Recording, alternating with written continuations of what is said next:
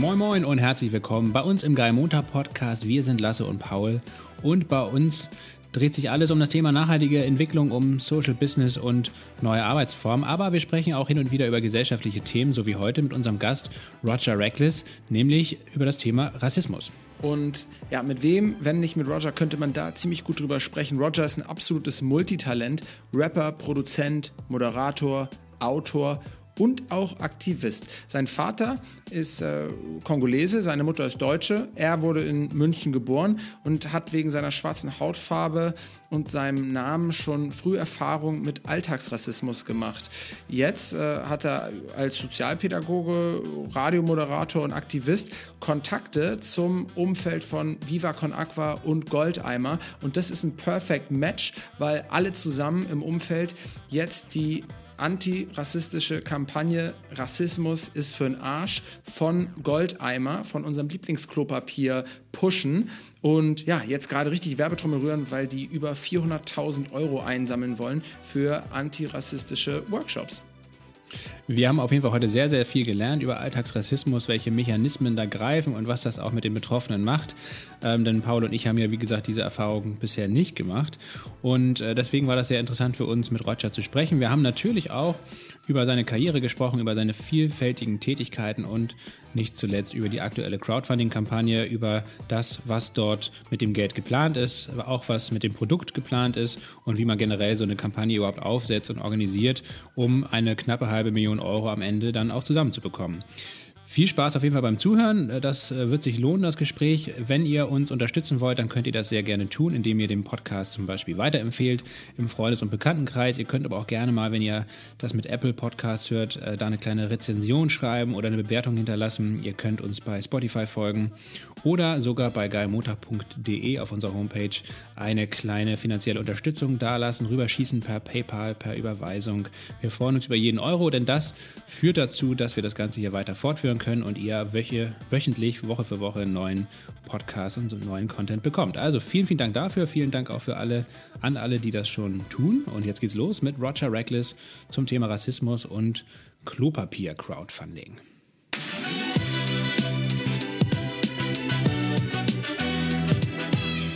Hi Roger, schön, dass wir uns hier zusammengefunden haben. Du sitzt in München, Lasse und ich sitzen in Berlin. Ja, so macht es die Technik möglich. Hallo. Und ja? Ich habe nur Hallo gesagt. Achso. Ähm, jetzt haben wir nämlich gerade im Vorgespräch schon so eine kleine zeitgenössische Kulturanalyse hier durchgenommen, warum das Wort Allmann gerade vor allem bei Allmanns so beliebt ist. Also ja. eigentlich ist das Wort Allmann ja selbst schon wieder Allmann-mäßig geworden, oder? Ja, es ist, ich würde nicht sagen, dass es Allmann-mäßig geworden ist, aber ich würde sagen, es ist so ein, ein schönes Präsent, was sich die Allmanns gerne äh, unter den Baum legen, weil sie halt jetzt auch ein Wort haben, mit dem sie sich, mit dem sie sich gegenseitig bezeichnen können und mit dem sie vor allem so diese, diese typisch deutschen Eigenschaften so outcallen können und halt äh, auch cool finden, dass es dafür jetzt so einen Begriff gibt, der ja, der wahrscheinlich auch der halt nicht deutsch ist so. Ne? Also der einfach aus Ja, Kartoffel war ja vorher da, das wäre ja vielleicht was ähnliches gewesen oder wenn man gesagt hätte, typisch deutsch, aber. Ja. Also Allmann sticht Kartoffel auf jeden Fall. Okay, haben wir das gelernt. ähm, du, habe ich jetzt schon gesagt, sitzt gerade in München und hast mir letzte Woche geschrieben, ähm, weil du dachtest, irgendwie das Gespräch fängt schon an oder so, hast dich in der Woche vertan. Ähm, oder war das, nee, war gestern, glaube ich, ne? Oder ja, im Wochentag hatte ich mich vertan. Ja, ja, genau. Im Wochentag hat sie dich vertan. Und da hast du mir gesagt, dass du gerade noch ähm, Haken an deiner Wand anbringst für einen Adventskalender. Bei dir wird ja überhaupt nicht gekleckert, sondern nur geklotzt, wenn du sogar wirklich Haken anbringen musst, an der Wand befestigst, weil die Geschenke im Adventskalender so riesig sind. Na, es, es geht, es geht äh, um den äh, Adventskalender für meine, für meine Tochter und die Haken, die wollten wir sowieso ähm, an ihrem Zimmer äh, festmachen so. Und da hat es sich dann eben angeboten, dass der, der erste Dienst, den die Haken leisten müssten für den äh, Adventskalender eben ist. So. Also ah, es, okay. es ein bisschen wird, ge, bisschen wird geklotzt, aber nur ein bisschen. Es aber deine Tochter gehört jetzt nicht zu den verzogenen Kindern, die ähm, im Dezember jeden Tag auch wirklich ein Geschenk bekommen, oder? Weil ich hatte also jeden Tag so eine kleine Süßigkeit drin, dann mhm. irgendwie eine Schokoladenkugel oder so. Ich kann mich aber auch noch an Kinder erinnern in meiner Klasse, die haben dann manchmal so, also die haben so kleine Gadgets oder einer hatte so einfach eine Sporthose bekommen. Okay. Also bei uns, wir haben so ein, wir haben so ein ähm, Musikset für sie, für sie gekauft. Also sie ist eineinhalb Jahre, ne? Also sie ist jetzt nicht äh, ähm, okay. äh, groß und sie liebt aber halt, ähm, ich habe hier im, im Kabuff, wo ich sitze, ist ja auch mein, mein, äh, mein, mein Home-Studio und da habe ich so eine Hi-Hat ähm, vom Schlagzeug, diese zwei Becken, die man eben aufeinander äh, machen kann, um den Takt äh, ähm, schön ähm, anzugeben. Und das liebt sie halt, da drauf rumzuhauen. Und sie hat auch noch so ein paar andere Holzinstrumente, die aber noch ähm, ja für so kleinere Babys sind und deswegen kriegt sie quasi jeden Tag ein kleines Teil aus diesem aus diesem Musikinstrumentenset und das findet sie halt total geil. So ah, okay, also auch ein sehr wertiger, liebevoller Kalender. Äh, ja, finde ich schon. Also und vor allem ist es halt irgendwie, ist es irgendwie cool, dass es, ähm, dass es alles Sachen sind, mit denen sie was machen kann. Also wo es jetzt nicht irgendwie, keine Ahnung, um die, um die Sache geht, sondern eigentlich immer nur dass man damit etwas tun kann. So, wir haben auch so, keine Ahnung, sie kriegt halt so einmal, einmal ist so ein, so ein Stift drin, weißt du, und so so die hat so, so dicke Stifte, weil sie halt auch gern zeichnet. Und ähm, ich habe mit ihr mit Buntstiften gemalt, aber da ist sie motorisch noch nicht so weit, dass sie damit richtig gut zeichnen kann, mit den dünnen, langen. Und jetzt haben wir so kleine, richtig dicke gekauft, die aussehen wie ein Buntstift, aber sich, sich malen wie eine Wachsmalkreide. Und das, ähm, da ist dann quasi in einem Säckchen ist dann auch mal ein so ein Stift drin. Und das ist. Boah, an der Stelle muss ich, ja, an der Stelle muss ich ja krasse Werbung machen lasse, weil ähm, Thema Buntstifte, wir bei hm. Goodbye, das passt jetzt gut in die Folge, hier auch die diversen Hautfarbenstifte haben. Ah, ähm, also ja, quasi die alles Hautfarbe, aber nicht nur das, was sozusagen in einem deutschen Kindergarten in den 90ern du als Hautfarbe sozusagen ja. hast verkauft bekommen. Ähm, also Hautfarbe, so buntes Deutschland äh, heißen mhm. die Dinger. Und ähm, das hatte mir neulich auch eine Freundin gesagt, weil die auch gesagt hat, so ey, wie bescheuert, dass ich jedes Mal bei Hautfarbe an dieses Schweinchenrosa denke. Ja. Und dieses Produkt ist da eine ziemlich, eine ziemlich coole Antwort für. Wir haben, also du kennst wahrscheinlich Nardwar, oder? Ja, klar, natürlich. Genau, das typ. ist so ein kanadischer, sieht aus wie ein kanadischer Clown, der ja. interviewt immer so Hip-Hop-Größen und verblüfft die dadurch, dass er so die krassesten Hintergrund-Insider-Infos über die hat. Ja. Also wenn er Travis Scott interviewt, sagt er auf einmal mit einem Interview, ja, deine Tante hat doch mal an deinem siebten Geburtstag dir irgendwie so und sowas geschenkt ja. und die Leute flippen alle reihenweise aus, weil sie nicht verstehen können, ob der Typ beim FBI, NSA oder sonst wo arbeitet, woher die Infos hat. Und ich habe jetzt mal versucht, mich dem ein bisschen anzunähern. Okay. Weiß natürlich schon, daran kann man nur scheitern, weil Nardra ist einfach sozusagen eine unerreichte Legende. Aber ich habe einen Freund von mir gefragt aus München, der so ein bisschen so auch in der Münchner Hip-Hop-Szene ähm, so ein bisschen zumindest reingedippt ist. Der hat mir eine Story erzählt, dass er mh, hm, früher in so einem Hip-Hop-Store für 50 Euro schwarz am Tag gearbeitet hat, morgens erstmal Store staubsaugen, trotzdem dabei geraucht, also bevor man es eröffnet ja. hat. Und dann hat er irgendwie aufgeschlossen. Und einmal kam auch Flair vorbei, Aha. als er gerade so ganz groß wurde mit seinem Album Neue Deutsche Welle und meinte dann so, yo, Dicker, äh, gib mir mal alle Caps, die ihr habt, in 7, 5 Achtel. Und der, der ähm, Chef von, von meinem Kollegen meinte noch so, nee, nee, mach das nicht so, das ist äh, voll viel Aufwand und wer weiß so. Und dann hat er es aber gemacht und dann hat Flair sich da zwei Cappies genommen und meinte, der Rest ist zu teuer. Ähm, Kurze Frage, kennst du noch Mighty Weenie? Ja, klar, klar. Das ist, ist äh, oft da gewesen, Legendenort in München oder wie muss man das einordnen? Also ähm, man kann es so sagen, es war so der Ort, an den, glaube ich, ähm, die damals die ganzen Writer, die, die München besucht haben, als erstes gegangen sind. So, es war wirklich so der Connection-Ort, wo, wo ja, wo, nicht, wo du nicht nur Dosen kaufen konntest, sondern dich auch wirklich äh, ähm, connecten konntest äh, in Bezug auf, ey, wie sieht's aus in, äh, in München, welches, äh, welch, wo kann man hingehen, äh, maltechnisch und ähm, äh, ja, sich da auch so ein bisschen, es war so ein bisschen so ein Dreh- und Angelpunkt tatsächlich. Also da war ich auch sehr, sehr häufig. Also ähm, weil auch okay, ich merke schon, ich habe dich aber mit dem Fakt jetzt nicht geschockt, aber immerhin stimmt der. Hätte ja auch sein können, dass er mir jetzt komplett so einen Bullshit-Fakt verkauft hat. Nee, nee, das ist, das ist, das ist äh, äh kein, kein Bullshit-Fakt. Das ist sogar tatsächlich, äh, aber ich hatte, also Mighty Weenie gibt es leider nicht mehr, aber ich hatte den auch, äh, ähm, muss ich ganz ehrlich sagen, bis, bis, bis jetzt äh, so ein bisschen vergessen. Obwohl da eben ein paar meiner Kumpels auch gearbeitet haben. Ähm, ja, krass. Da ähm, konnte ich immer so ein bisschen nostalgische Anti-Vergessenshilfe geben. Ja, genau. Ja. In äh, Kiel hatten wir aber auch so einen äh, Shop. Also ich habe auch äh, früher als Jugendlicher war ich ja auch viel im Hip-Hop unterwegs, habe äh, lange Zeit Breakdance gemacht und da war ich immer beim im Swift ah, ja, Logo, ja, Logo, klar. Also Swift war einer Ja. Ich weiß nicht, ob du Swift kennst, äh, einer, der, einer der ganz early großen Breaker aus Deutschland zusammen mit Storm. Und äh, das ist ja auch ein waschechter Kieler. Der hat ja da seinen Shop gehabt, äh, immer an verschiedenen Standorten. Er hatte immer so ein, zwei Jahre so einen Shop und dann war das irgendwie, ist der Mietvertrag ausgelaufen oder irgendwas anderes ist dazwischen gekommen und dann ist das Ding umgezogen. Aber die ganze Community, die war ja dann auch nicht so wahnsinnig groß. Das waren dann vielleicht, weiß nicht, 100 Leute, 150 Leute, so ein harter Kern da in Kiel die sind dann immer mitgezogen und die hat man immer auch da getroffen. Die haben da auch abgehangen und die einen haben halt, äh, waren halt Writer und haben dann irgendwie ihre Dosen da gekauft, die anderen waren Breaker und haben da ihren neuen Headspin-Mütze gekauft oder so. Oder äh, dann wurde ein bisschen gerappt. Das war irgendwie ein cooler Treffpunkt. Äh, das, das kann ich mir vorstellen, dass es in München auch obwohl die Stadt ja sehr viel größer ist als, als Kiel, aber wahrscheinlich ist die Hip-Hop-Szene dann trotzdem gerade in den 90er oder frühen 2000ern so äh, persönlich gewesen oder so überschaubar, dass man sich dann trotzdem kannte. Oder Total. jeder kannte Und alle unterschiedlichen Lager war, haben sich dann in den, in den Läden getroffen. Ich glaube, das ist in, in, in ganz vielen Städten so gewesen. Dass es, Mhm. weil Swift Rock Shop war, klar, also kannte ich auch. Ich, ich war zwar nie äh, drin, ähm, aber ich kannte den, ich kannte die Sticker und so. Ja, vor allem, wenn du damals eine Ja, Cappy genau. haben wolltest, die dann so einen Fitted-Style hat oder eine bestimmte Marke wolltest, war es halt nicht so wie heute, dass quasi jedes Kind auf dem Dorf genauso aussieht wie die in der Stadt, weil du es Ja. einfach online bestellst, sondern dann musstest du in die Straße zu dem Store und wenn es ausverkauft war, war es ausverkauft und dann hattest du es halt am nächsten Schultag nicht an. So. Ja, voll. Deswegen mussten alle dahin. Ja. Obwohl Swift hat damals schon, das weiß ich noch, das war ganz geil, das war irgendwie in den 2000ern, keine Ahnung, 2005 oder so. Da hat er schon so einen kleinen Mini-Online-Shop gehabt und hat sogar, weil er ja auch recht weltweit bekannt ist in der Szene, ähm, hat halt diese Headspin-Caps, also wo dann vorne so ein, so ein Teflon drauf genäht ist oder so, damit das schneller dreht. Ähm, das, das hat er bis nach Australien verschifft und so weiter. Also es hat überhaupt gar keinen Sinn gemacht, weil die Versandkosten das Dreifache waren von dem, was die Mütze eigentlich gekostet hat. Aber er hat wirklich, es gab echt viele Leute, die das dann echt auch so gemacht haben und äh, ja, das war irgendwie schon ich faszinierend.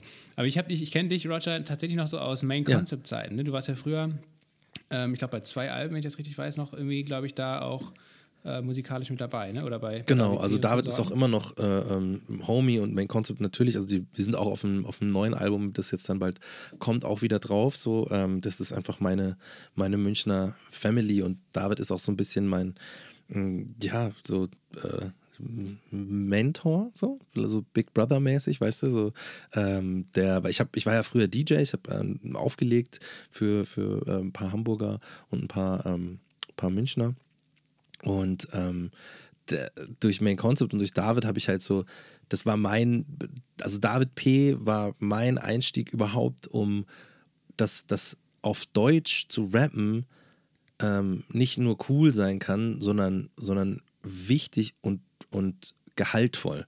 Ich hatte den gesehen, ähm, da war ich super klein, da, da bin ich mit dem großen Bruder vom Kumpel aufs Naughty by Nature Konzert gegangen, irgendwann Mitte 90 und dann war Main Concept da Vorgruppe und ich höre nur, dass die, dass die sagen, ja, wir sind Main Concept aus München und wir rappen auf Deutsch und ich nur so, buh, buh.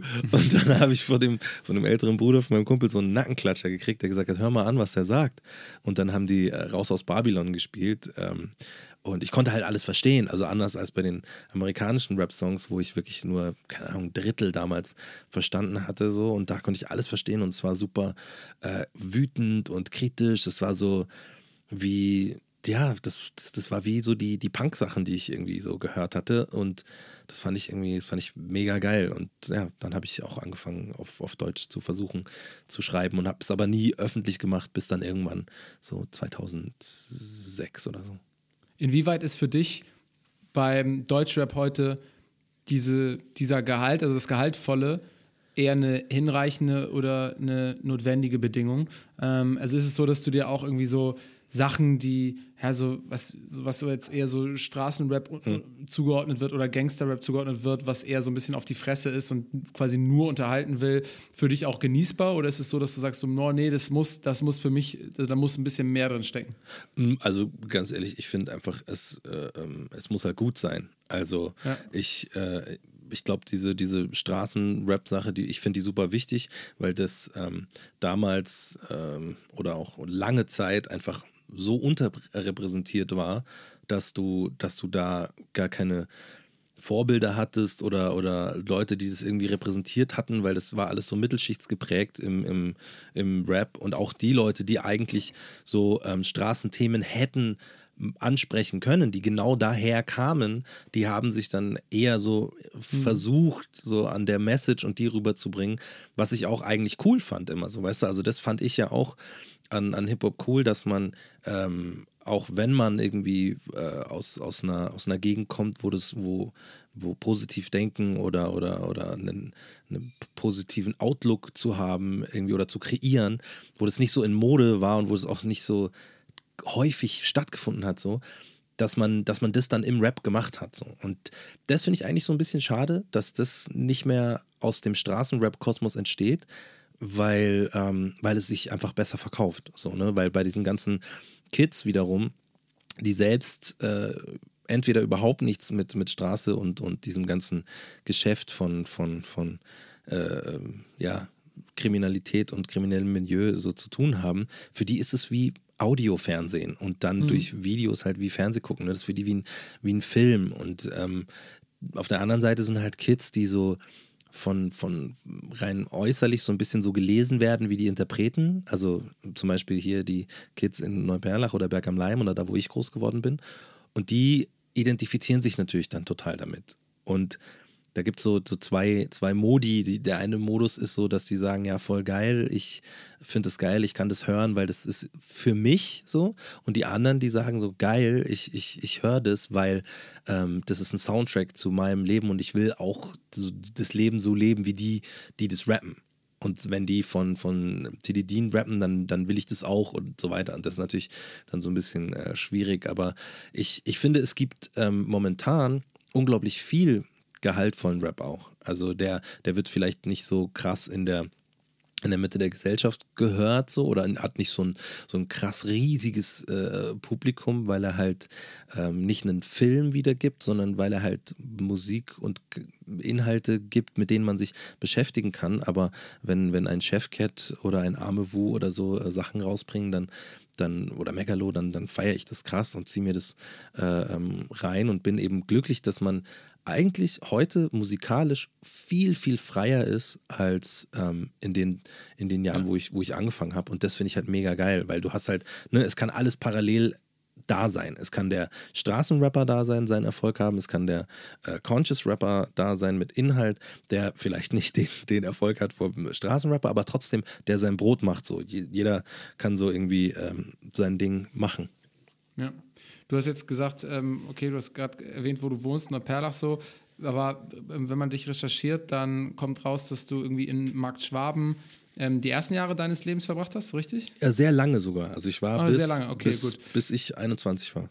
Ah, okay, krass. Weil ähm, das stellt man sich da ja eher ein bisschen gesitteter, dörflicher eigentlich vor. Also das ist ja quasi auch ziemlich oder so 20, 30 Minuten östlich wahrscheinlich von, ja. von München, ja. ähm, kurz hinterm Tierpark, Wildpark Poing. Genau. Das kenne ich wiederum noch sehr gut, weil als ich mein erstes Praktikum in München damals bei so einer Werbeagentur gemacht habe, vor fast schon irgendwie gefühlt zehn Jahren, mhm. da ähm, bin ich runtergefahren, auch aus Kiel mit, im Zug, hatte noch keine Wohnung in München, musste noch irgendwie eine auftreiben und über einen Verwandten dann einen Schafzüchter, die sich irgendwie kannten, ähm, angerufen und dann bin ich untergekommen im, in so einer Zuchtbullenanstalt in Grub. Das ah, ja, Logo. Vor, die, die Bullenbesamungsanstalt. Ja, ja, klar. Bullenbesamungsanstalt, genau. Ich habe es jetzt extra noch ein bisschen anders verpackt, aber ja, da habe ich auf jeden Fall ein kleines Apartment bekommen. Das habe ich mir mit einem polnischen äh, Saisonarbeiter geteilt. Da hatte ich ein Zimmer und einen Kühlschrank und das Bad haben wir uns geteilt. Leider war da auch ein kleines äh, Loch in meinem Moskitonetz. Das heißt, ich bin auch morgens aufgewacht, wollte dann freitagsabends los, aber hatte so 70 Mückenstiche, weil dann Teich auch noch vor dem Fenster war. Genau, das kannte ich daher, weil wenn ich abends ja oder besoffen dann aus der City City äh, zurückgefahren bin, weil ich samstags dann irgendwie ein bisschen feiern war, ja. bin ich manchmal mit einem McCheese unterm, oder mit einem Cheeseburger unterm, in der Achsel quasi noch eingeschlafen in der S-Bahn und dann bis nach Poing durchgefahren. Und daher kannte ich Poing. Ich dachte auch immer, es heißt Poing, aber ja. ähm, es heißt. Da kommst du her. Ist es so ein bisschen dörflich? Also Mark Schwaben ist, ist, ähm, hat so äh, beide Charakter. Also muss dir vorstellen, es sind viele Einfamilienhäuser. Es ist, ähm, es hat schon einen dörflichen Charakter, aber es gab zwei Hochhaussiedlungen, zwei relativ relativ äh, ähm, für, den, für die Größe des, des Ortes, ne, da hatten 12.000 Einwohner und für die Öse, äh, Größe des Ortes relativ große Hochhaussiedlungen und in denen habe hab ich eben äh, gewohnt und, und meine, meine Jungs, das waren quasi. Also hast du eigentlich eine Mischung Welt. aus beiden mitgenommen, ne? Weil unser letzter ja. Gast, den wir im Podcast hatten, der war, ist so richtig in Ostdeutschland auf dem, auf dem Dorf groß geworden und hat das so ein bisschen damit auch teilweise gerechtfertigt und gesagt, ja, ähm, ich habe eine Story rausgeholt und da hat er mit einem Carbon-Sportbogen auf einen anderen Jungen geschossen, als er zwölf war, weil der auf sein Baumhaus wollte. Ja. Und hat er gesagt, ja, das war halt so auf dem Dorf, da ist man halt ein bisschen, da sind dann andere Regeln. Ja. Ähm, war das bei euch ähnlich gewaltvoll? Ähm, ich, die, ich glaube, es, es, es, glaub, es, es war, nee, es war nicht so gewaltvoll gegen, gegen ähm, Leute, also schon auch so in der Jugend, wo, dann, wo man dann halt so ähm, ins, ins äh, evangelische Jugendzentrum gegangen ist, nur um zu prügeln, so wie, wie die Trottel. Aber es war eigentlich eher so, ähm, äh, so äh, Gewalt gegen Dinge. So. Also ich weiß auf jeden Fall noch, dass bei uns eine große, eine große Fläche abgebrannt ist, äh, was so ein Neubaugebiet war, wo das richtig in, in Zeitungen und allem möglichen stand. Und ähm, da kann ich mich noch erinnern an die Jungs. Weißt du noch? Kannst du dich noch daran erinnern? Ja, ja, kann ich Aber hat es. okay. Aber habe ich nee, nee, also, ne? also, also, ne, also da, da, die Leute, da habe ich gelesen von, dass die Leute das gemacht haben. Und auf jeden Fall, aber es gab, es gab auf jeden Fall e-, eher so diese, diese, diese, ähm, ja, Gewalt gegen, gegen, gegen Sachen oder irgendwas, ja. irgendwas machen, so, weißt du? Also es war echt, äh, ähm, was ist Gewalt? Nee, es war einfach Sachen machen. Also deswegen, glaube ich, haben wir auch alle äh, relativ früh mit Graffiti angefangen, weil das halt, das, wir hatten kein Jugendzentrum, also wir hatten so, einen, so einen Kellerraum unterm alten Kindergarten, wo sich halt, während du da gesessen bist, die, die Junkies eine Spritze gesetzt haben und man sich gefragt hat, warum nimmt der Mann die Medizin? Und äh, äh, deswegen haben wir dann eigentlich die meiste Zeit am Bahnhof abgehangen und dann ähm, ja so richtig dumme Sachen gemacht. So, äh, ähm, äh, ja, das ist, das ist, mir so, das ist mir so unangenehm, das kann ich nicht mal, das kann ich nicht mal äh, wiedergeben. Okay, aber krass, das hätte ich gar nicht gedacht, dass man, also dass du dann schon wirklich in der Jugend auch da im Markt Schwaben auch schon den Zugang auch so zu Hip-Hop gefunden hast und nicht erst als du nach München Nee, das war, also das war tatsächlich, Hip-Hop in Markt Schwaben war ein richtig, richtig wichtiges äh, Movement für uns. Also dadurch, dass wir eben kein äh, Jugendzentrum hatten, ähm, lief durch diese Hip-Hop-Vernetzung unglaublich viel ab, weil die älteren Jugendlichen, die ähm, schon so mit der ersten Hip-Hop-Welle an den, so, ja, Anfang der 90er ähm, irgendwie dieses Break Breakdancing und DJing und Rapping so aufgesogen hatten, die hatten auf einmal Kontakt mit uns. So. Und normalerweise, weißt du, also du hast ja normalerweise nicht mit einem äh, fünf, sechs Jahre älteren Menschen ähm, einen natürlichen Kontakt irgendwie als Jugendlicher. Und dadurch, dass die dann aber ähm, so angefangen hatten, in einem in, äh, auf der anderen Seite dieses alten äh, äh Kindergartens äh, oben im ersten Stock so einen Tanzraum zu haben, äh, haben sich da halt dann die Leute getroffen und haben Breakdance trainiert. Und da kamen dann eben auch DJs. Ich hatte dann, als ich so angefangen hatte zu scratchen, konnte ich das daher zeigen und so. Und deswegen war Hip-Hop eigentlich für, für unseren Ort super wichtig. Und es kamen auch ganz, ganz viele äh, Leute, die dann die Hip-Hop-Szene in München wiederum geprägt haben, kamen tatsächlich aus, aus äh, Mark Schwaben. Also so, es gab so ein, so ein kostenloses Hip-Hop-Magazin, was ziemlich geil war. Wuha hieß es. Und die beiden Jungs, die kamen auch aus Mark Schwaben. So. Einer der krassesten Writer, äh, Capsule, auch Mark Schwabener. So, also das ist äh, äh, Rape auch aus Mark Schwaben. So, das ist, ähm, das ist schon so eine kleine Brutstätte gewesen und ich glaube genau deswegen, weil da dieses dörfliche und dieses bisschen äh, ähm, ja, ähm, was soll man tun, wenn man keinen Bock hat auf, auf Trachtenverein und keinen Bock auf äh, ähm, irgendwas, was halt der, der Ort bietet äh, nämlich nichts. so.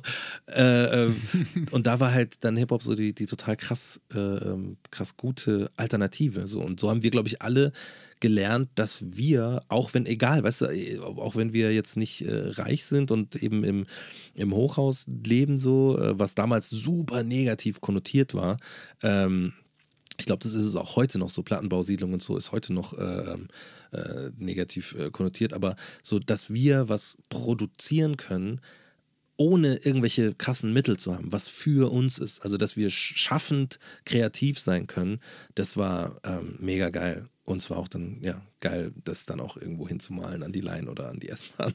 Haben dich, war das, war das auch so, also du hast ja auch ein Buch geschrieben mhm. ähm, vor nicht allzu langer Zeit äh, mit dem Titel Ein N-Wort darf mhm. nicht neben mir sitzen, ja. ähm, steht ganz groß oben drauf. Das heißt, da, also mit dem Titel, glaube ich, gibst du wieder, was der erste Satz war, den ein anderes Kind im Kindergarten zu dir gesagt hatte. Ja.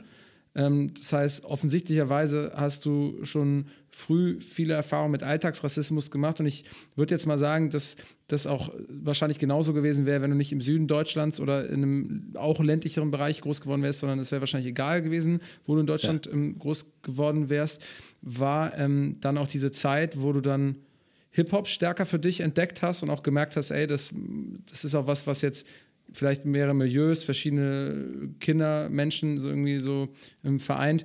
Auch was, was dich beflügelt hatte, weil du da vielleicht selber ähm, identifiziert, oder nicht nur du, sondern auch deine Freunde oder Bekannte auf einmal Identifikationspersonen hatten, die selber schwarz waren und das nochmal so ganz, ganz zentral. Ja, total, also total. Also und, und vor allem, äh, vor allem nicht nur schwarz, sondern auch, also meine, meine ich habe ja einen sehr ähm, diversen Freundeskreis gehabt, als ich groß geworden bin, so. Und da war das auch ähm, für, für alle Kids, die migrantisch äh, gelesen wurden oder halt auch wirklich migrantisch waren, war das durch Hip-Hop aus Frankreich halt auch super krass identitätsstiftend einfach und, mhm. und vor allem auch wegen unserer Lebensrealität. Also du musst dir vorstellen, so damals war das irgendwie in so den, den 90ern, da war das, das Bild in, in, in Medien, sei es jetzt, sei es jetzt äh, in einem Otto-Katalog oder irgendeinem äh, Katalog halt, ne, die abgebildeten Menschen, das waren alles nicht wir. So, wir, wir, mhm. wir haben nicht stattgefunden. Weder in irgendwelchen Serien noch in irgendwelchen äh, äh Filmen. Wir waren einfach nicht da. So. Und ähm, das war dann total krass. Es war wirklich so revolutionary-mäßig, dass du äh, ähm, auf einmal nicht nur Leute gesehen hast, mit denen wir uns connecten konnten, so, obwohl wir, also jetzt bei Ami-Rap und bei französischem Rap auch, gar nicht verstanden haben, was die gesagt haben. Mhm. Aber wir wussten, dass die, die so die müssten so drauf sein wie wir, weil das, was wir verstehen, das gibt genau das wieder. Weißt du, also in, in amerikanischem Rap wurden ja Sachen äh, thematisiert, die's, die's, ähm, die einfach hier nicht Thema waren. Rassismus, äh, Polizeibrutalität oder Willkür durch Polizei, so, äh, Racial Profiling und so weiter. Äh, zwar noch nicht mit dem Ausdruck, aber ähm, das, das, das waren Themen dort. Auch alleinerziehende Mütter. So wie, wir hatten halt in unseren, in, muss dir vorstellen, diese, diese Hochhaussiedlungen, und ich glaube, das war nicht nur in meinem Ort so, sondern ich glaube, das zieht sich so ein bisschen durch alle. Das war der Ort, an, an denen sich die Lebensgeschichten geformt haben, die nicht der damaligen gesellschaftlichen, in Anführungszeichen, Norm entsprochen haben. Und damit meine ich nichts extravagantes oder so oder, oder, oder gar kriminelles, sondern einfach die Norm war damals Vater, Mutter, Kind 1, ja. Kind 2 so und äh, ähm, ähm, so eine alleinerziehende Mutter war, ah, guck an, jetzt habe ich schon einen Aufnahmestopp und starte jetzt sofort wieder. Geil. Ähm, das heißt, äh, ähm, damals war ja eine alleinerziehende Mutter schon etwas absolut äh, Besonderes und ja. absolut äh, nichts, in Anführungszeichen wieder Normales.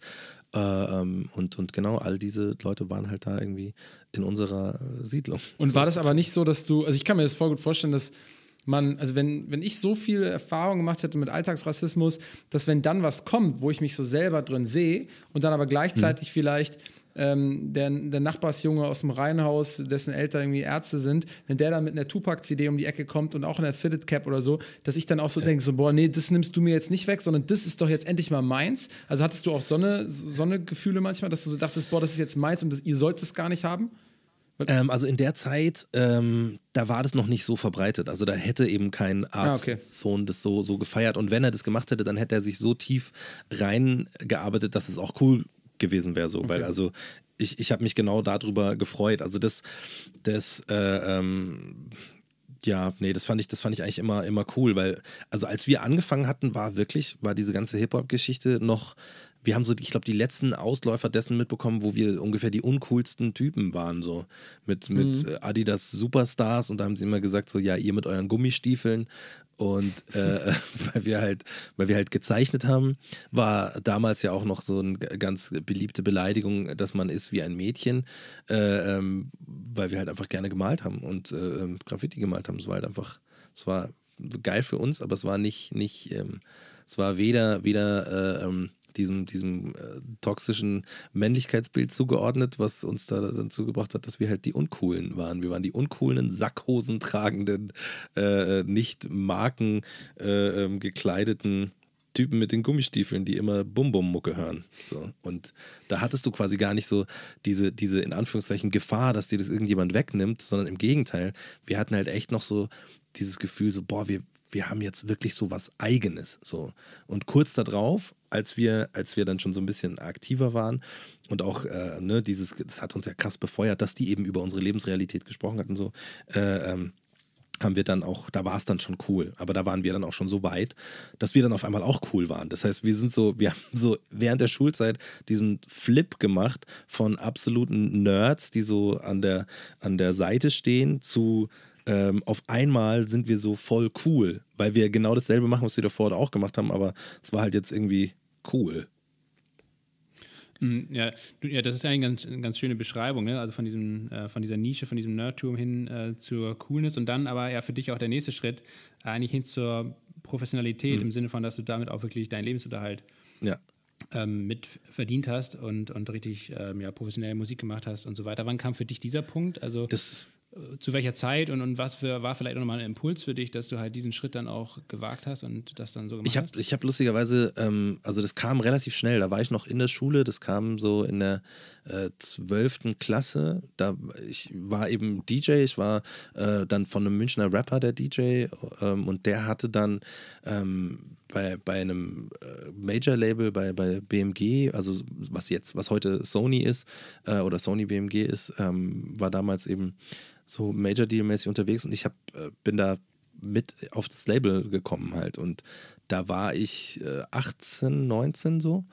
Und ähm, ich wollte aber nie nur Mucke als, als ähm, als äh, Fokus haben. So. Ich wollte immer auf jeden Fall meine, meine Schule fertig machen, weil ich mich da so durchgekämpft habe. Nicht, weil ich gesagt habe, erstmal was Richtiges machen und dann Musik, sondern weil ich einfach, für mich war Schule so krass anstrengend, nicht wegen der, nicht wegen der ähm, Intelligenz oder der, des Stoffes, sondern eben wegen diesen ähm, alltagsrassistischen Erfahrungen, die ich vom Kindergarten über die Grundschule bis hin zum Gymnasium einfach die ganze Zeit erleben musste. Und ich wollte immer wieder aufhören. Ich habe einen, hab einen qualifizierten Hauptschulabschluss äh, gemacht, weil ich so schnell wie möglich aus der Schule raus wollte. Und äh, ähm, meine Mom hat immer so mir gut zugeredet, so, hey, das, das, das, das lohnt sich. Wenn du das, wenn du das bis zum Ende fertig machst, dann lohnt sich das, weil die Möglichkeiten, die du hast, sind einfach mannigfaltiger und du kannst dir da mehr aussuchen und du hast einfach mehr Wahl und Freiheit so in der Gestaltung von deinem Leben halt. Und dann habe ich mir irgendwann gesagt, okay, ich ziehe das durch, ich ziehe das eiskalt durch bis zum Abitur. Und dann kommt so kurz vor Ende dieser Major Deal mit richtig viel Geld äh, und so der, der Aussicht auf ein, auf ein Leben als, als äh, äh Hip-Hop-DJ, so, und das war ja in der Zeit so um die 2000er rum, wo, wo einfach die Labels einfach jeden, der, der einen geraden Satz sprechen konnte und einen Reim machen konnte, gesigned haben. Ähm, und ich dachte so, boah, geil, das, das, das bleibt jetzt für immer so irgendwie. Aber ich, ich wollte nicht von der Schule weggehen. So mein, mein der damalige Rapper, äh, Raptile hieß der, der äh, war so, komm, jetzt hör, hör, Schule auf, wir sind jetzt Rapper, wir werden jetzt Rapstars und so. Und ich war so, nee, ich habe dafür zu viel durchmachen müssen. Ich habe da zu viel gekämpft und mir angehört, so zwischen äh, den ganzen, äh, weißt du, reichen Mittelstandskids. So. Äh, ähm, ich war der einzige schwarze Junge, ganz lang auf dem Gymnasium, bis noch ein zweites schwarzes Mädchen äh, kam. Äh, ganz liebe Grüße an die Celine an dieser Stelle. Und ähm, ähm, und das, das, das war so, ich war so, nee, ich mache das auf jeden Fall fertig. Und deswegen gab es eigentlich nie so diese richtige Entscheidung, ich mache jetzt nur Musik es wurde irgendwie so. Weißt du, es, es wurde irgendwie so, dass ich äh, immer mit Musik mein Geld verdient habe. So. Ich habe dann auch studiert und während dem Studium habe ich halt aufgelegt und habe halt mit, mit Mucke mein, mein, meine Miete gezahlt und meine Brötchen gekauft und alles. Aber es war, es gab tatsächlich in meinen jungen Jahren nie diese Entscheidung, ich mache jetzt nur das. So. Wie ist es dann aber passiert, dass du nicht. Also erstmal ist das der Rap-Teil gewesen, der mit hier Echo Fresh oder auch Exhibit mal so einen Song hatte. Ja. Der genau, Make Your der. Bounce äh, Reptile. ja, genau. Ach krass, der kam aus München. Ja, und wegen, ah. wegen äh, Make Your Bounce, äh, ähm, die, die Demos, auf denen das drauf war, ähm, die waren, die fand ich so, leider einfach nicht gut ja. so. Und ähm, deswegen bin ich dann eben ausgestiegen und habe den, mm. den zweiten Folgevertrag nicht unterschrieben, was meine Mom dann dazu gebracht hat, zu fragen, ob ich denn dumm bin, weil ich viel Geld ausschlage, nur weil mir die Musik nicht taugt. Okay. Und ähm, genau, und jetzt aber vor, lustigerweise vor, vor, vor fünf Jahren oder so, hat sie, hat sie dann gesagt: so, hey, ich verstehe jetzt, ich verstehe jetzt, warum du das damals äh, ähm, gemacht hast und es ist so krass. Sie hat nochmal so ein Lied von Raptor gehört und dann, und dann, ist ihr aufgefallen, boah, das ist echt wack. Ich, ich, das ist richtig wack, ja. äh, nee, da ging es da ging's tatsächlich mehr so darum, dass sie gesagt hat, ey, wenn du das gemacht hättest, wenn du es weitergemacht hättest, du würdest heute auf keinen Fall mehr ja. Mucke machen, so ja. auf keinen Fall. Ja. Und ja, sie, wie wack es ist, weiß ich, ich habe ihr neulich erst, weil ich so ähm, also, ne, kein, kein Hate, kein, kein ja. Beef und alles, aber es gefällt mir halt einfach. Immer noch nicht. nicht. Ja, okay. nee. Und ich habe, wir hatten so ein ich hatte mit einem Freund äh, gechattet und der meinte so, ey, hast du eigentlich mal die, die Instagram-Geschichten äh, angeguckt von, von, von deinem alten Kollegen? Ich so, nö. Und dann haben wir das mal angesehen und das war, habe ich dann noch meiner Mama geschickt, weil die ihn ja auch äh, kannte und so und die war auch so, ja, also Chapter sie closed. Zurückgeschrieben, okay. Sie hatte nur zurückgeschrieben so, boah, fuck. ah, krass, okay. Aber hat deine, ja, okay. Ähm, was ich nämlich eigentlich äh, sagen wollte, ist, du hast jetzt gesagt, ja gut, das ist mit dem Musikding, das ist dann so geworden, hast aber auch mhm. gleichzeitig studiert. Aber warum hast du nicht Musik äh, studiert? Also du hättest ja, ne, du hast ja jetzt, ja. klar, Sozialpädagogik kann man auch sagen, so mit dem Hip-Hop, Hip-Hop, das auch inklusives, was Verbindendes und ne, Sozialpädagogen ja. nutzen wiederum auch häufig nicht nur Hip-Hop-Wörter, sondern auch irgendwie als Hip-Hop als Kultur. Aber warum hast du das dann studiert und nicht Musik? Ähm, ich, ich hatte äh, ich hatte überlegt, ob ich Musikpädagogik mache und habe mich dann abgeschreckt gefühlt, weil ich, ähm, ich glaube, das ist, weil ich halt dann doch irgendwo Künstler war und als Künstler hat man immer diesen Impo dieses Imposter-Syndrom, dass du immer denkst, mhm. du kannst ja nichts und wenn dann den Leuten auffällt, dass ich nichts kann, wie schrecklich ist denn das? Und ähm, ich habe mir, hab mir gedacht, ich schaffe diese Aufnahmeprüfung nicht, was im Nachhinein völliger Quatsch ist. Natürlich hätte ich das äh, äh, geschafft, so hier zwei Instrumente ein bisschen daddeln, also wäre kein Ding gewesen, aber ich habe ähm, auch beim Studium, ich habe mir das auch nicht ich, äh, ausgesucht, ähm, das ist auch so passiert. Ich war, ich war, wollte nämlich eigentlich auch gar keine, äh, so gar nicht in den sozialen Bereich und auch gar keine Pädagogik machen.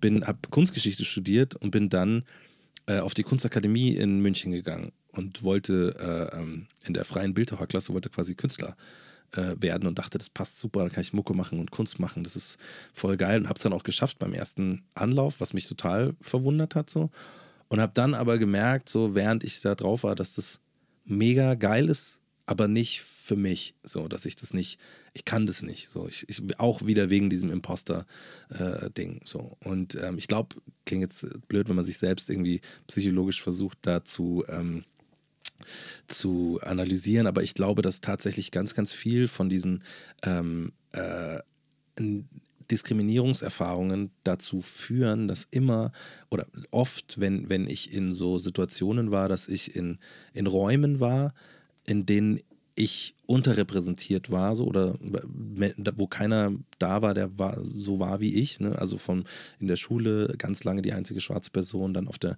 Akademie auch und auch, wo die Leute auch wieder so Hintergründe hatten, die von meinem einfach weiter entfernt waren so.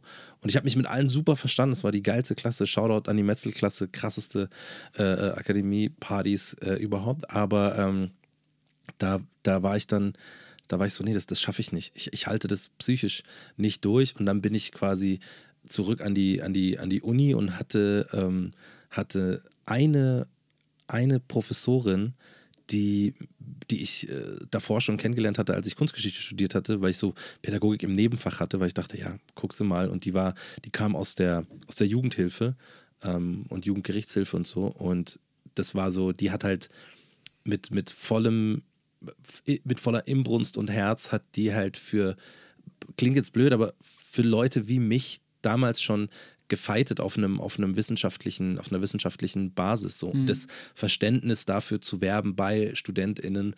Ähm, und das fand ich so krass, dass ich dann gesagt habe, okay, ich mache Magisterpädagogik. Hat Aber Geld dann da irgendeine Rolle gespielt? Dass du gesagt hast, ja, eher vielleicht Magisterpädagogik, weil mit Musik äh, oder mit Kunsthistorie kann ich weniger Geld verdienen? Ähm, nee, nee. Ich, ich, ich hatte, wie gesagt, ich habe ja ähm, Geld verdient durchs, durchs Auflegen mhm.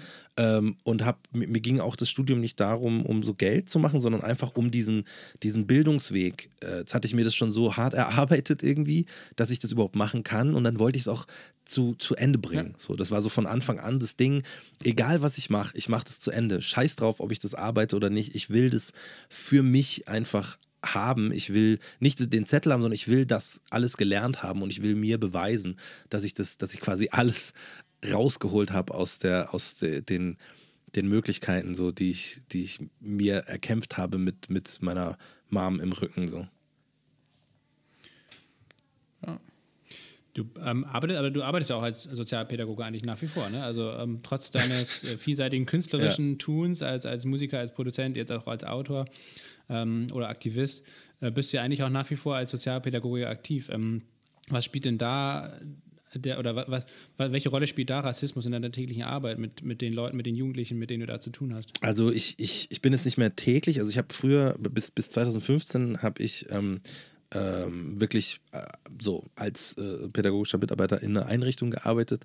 Und ähm, ich habe seit, ich glaube seit 2004 oder so 2003 habe ich immer ehrenamtlich gearbeitet als äh, pädagogischer Mitarbeiter oder Sozialpädagoge, wie man auch immer will so. Und ähm, ich habe in den ganzen Jahren gemerkt, dass ähm, ich mir so krass gewünscht hätte, dass ich damals ähm, jemanden gehabt hätte so wie, also klingt jetzt krass selbstbeweihräuchernd, aber äh, also, ja, also, aber nicht wegen, wegen mir als Person, sondern einfach nur wegen, wegen dem, was ich bin und was ich repräsentiere. Ja. Ein, ein, ein, ein, ein schwarzer, deutscher Mann, der äh, ein Männerbild hat, das nicht toxisch oder der Versuch, ne, der, natürlich habe ich auch äh, ähm, toxische äh, Sachen, mit denen ich mich äh, in meinem Leben auseinandersetze und die ich halt ablege, aber definitiv war das nicht so die dominante Seite so und das, das war total krass zu sehen, wie, wie gut es den Kids tut so. Es war super, in den Austausch gehen zu können und first hand einfach diese ganzen Erfahrungen, die die machen, die ich schon auch gemacht hatte so denen widerspiegeln zu können. Wenn du da sitzt, ich sag's dir, du sitzt da mit äh, 15 Kids, so, oder besser gesagt, am Anfang waren es ich und, und vier Kids und wir saßen im Café unserer äh, Einrichtung. Und äh, dann haben wir darüber gesprochen, über was man mal machen will und so. Und äh, dann habe ich gesagt, irgendwann werde ich auf jeden Fall noch einen Doktor äh, machen. Einfach damit ich ihn habe, weil, und ich hatte damals gesagt, weil ich will, wenn die Bullen mich wieder rausziehen und die sagen, wo fahren wir denn hin, dann, dann will ich sagen können, so, wo fahren wir denn hin, Herr Doktor heißt es. Und, ähm, und dann haben die, haben die Jungs gesagt, so, äh, beziehungsweise einer von denen, boah, das, das könnte ich nie. Also so Doktor und sowas, nee, auf gar keinen Fall könnte ich das. Und dann habe ich gesagt, ey, natürlich könntest du das. Und habe dann versucht zu erklären, was so das Prinzip hinter einer wissenschaftlichen Arbeit ist, anhand von einem Air Max. Ich habe so gemeint, ey, du magst auch Air Max so gern, die Schuhe. Also ja, klar, voll. Und jetzt stell dir einfach mal vor, du würdest sagen, du machst eine Doktorarbeit über Air Max Schuhe. Dann würdest du dir in erster Instanz einfach ansehen, was gibt es alles schon geschriebenes über Air Max Schuhe. Du würdest rausfinden, aha, das alles wusste ich schon, vielleicht äh, gibt es ein paar Schriften, die deinen dein Blick noch erweitern, aber du merkst während dieser ganzen Recherche, dass du eine Sache rausgefunden hast, die den Schuh besser machen kann, die bisher in keiner der Schriften äh, stattgefunden hat oder irgendwie auftaucht. Und jetzt setzt du dich hin und äh, schreibst erstmal runter, was der aktuelle Stand ist in der Air Max Forschung und dann bringst du deinen Punkt, wie du diesen diesen Schuh verbessern würdest, das schreibst du einfach auf und am Ende ist die Konklusion, dass es sich sehr, sehr lohnen würde, aus diesen und diesen Punkten in die Forschung diesbezüglich zu investieren. Okay. Und während ich das alles so erzählt hatte, waren eben wirklich so äh, irgendwann so 20 Kids um uns rum und am Ende sagt er so, ja, aber das könnte ich auch. Und ich so, ja, genau, das ist das Ding. Aber die, die, die gefühlsmäßig waren und sind diese Kids so sehr ausgeschlossen von so höherer Bildung, weil die selber sich gar nicht vorstellen können, dass es, dass es möglich ist. Dabei ja. sind die Prinzipien ja wirklich äh, ähm, schon kompliziert, da hinzukommen. Aber wenn du es runterbrichst, dann, dann kann man das alles lernen und machen und man muss halt ne, dieses, dieses Selbstvertrauen auch den, den Kids geben. Und das war halt für mich total krass, weil ich das eigentlich nur ihm erzählt hatte oder dieser Gruppe von drei und am Ende dann auch gemerkt habe, was das bewirkt so. Ja. Auch wenn die das nicht machen, die haben das mal gehört. das wäre so geil, wenn du jetzt gesagt hättest, ja, und wisst ihr was? Von den drei Jungs haben jetzt vier wirklich einen Doktor oder schreiben gerade an ihrer Promotion. Based on a true Leider story. nicht. Le- Leider nicht, aber was ich sagen kann, ist, dass tatsächlich äh, die drei Jungs, äh, ähm, äh, die da im Kern dessen dabei waren, dass die ähm, in der, ihrer ganzen Zeit dort nie krassere äh, Run-ins with the Law hatten. Also kein, kein Jugendarrest, kein, kein Knast. Die sind alle äh, ähm, einigermaßen so auf der Spur geblieben und haben alle äh, ähm, ihr, ihr Ding durchziehen können, äh, ohne, also es lag jetzt nicht an dieser Speech so, aber das, das, äh, ähm, das sind quasi die Sachen, über die man sich dann schon auch freuen muss. Es sind keine so großen Sachen eben wie, ey, die sind jetzt Ärzte geworden, aber zum Beispiel so, ey, die, die haben, ähm, die haben innerhalb ihrer, ihrer, ihrer Lebenswelt ähm, eine Sache eine Erfahrung nicht gemacht, die ganz, ganz viele andere ihrer Freunde machten, nämlich eben Gefängnisse. Und das haben die halt nicht. Und das, das ist, äh, an den kleinen Strohhalm muss man sich äh, klammern als Sozialpädagoge. Ja.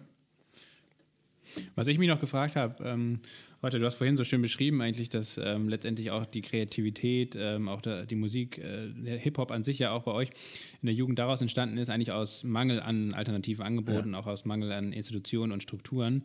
Und ähm, wie ist das heute? Also ich könnte mir vorstellen, dass die Strukturen sehr viel besser sind, dass auch vielleicht mehr Geld in die Jugendförderung fließt und dass das ähm, große Vorteile hat. Auf der anderen Seite glaubst du, dass es vielleicht auch Nachteile mit sich bringt, dahingehend, dass, dass, ja, dass das die, die Jugendlichen vielleicht gar nicht mehr ihre Kreativität ausleben können. Jetzt für einen gepaart damit so Sachen, keine Ahnung, über das Internet, über YouTube, man kriegt quasi so viel Content jeden Tag um die Ohren gehauen, dass man eigentlich gar nicht mehr so seine eigene Identität entwickeln kann oder, oder sich nicht so kreativ austoben kann, wie du es vielleicht früher gemacht hast? Oder ist das gar nicht so? Hm, Ich glaube, es ist halt anders. Also ich, äh, ähm, es, hm, es ist schwierig. Also ich glaube, es ist, es ist, ähm, es ist, es auch die Kreativität oder was man als Kreativität sieht, hat sich so ein bisschen verändert. Also ich glaube auch, dass es zum Beispiel ähm, so ein, so ein irgendein TikTok-Dance-Video zu machen.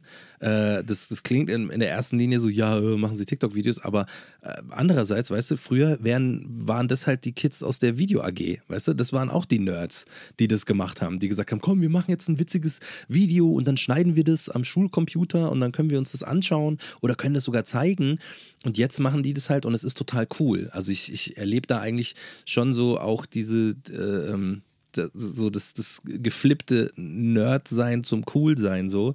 Ähm, und ich, ich, ich würde nicht sagen, dass sie weniger, weniger kreativ sich ausleben können. Ich glaube aber, dass es, dass es, dass der Druck krasser ist durch, ähm, durch, durch die vielen ähm, sozialen Medien, die die Kids halt bedienen müssen auch irgendwo. Ich glaube, dass der Druck krasser ist zu performen. So. Und ich glaube, dass es, dass es ähm, da mag ich aber nicht richtig liegen so. Das ist jetzt tatsächlich nur mein, meine eigene äh, Einschätzung. Ich, ich glaube, dass es, ähm, dass es äh, gesund wäre, ähm, oder jetzt passiert ja auch viel, aber dass es wirklich gesund wäre, dass, dass man so Medienkompetenz als eine ganz basic äh, ähm, Basic Anteil an der Grundschulbildung eigentlich Safe. aufnimmt. So. Ja. so. Ja.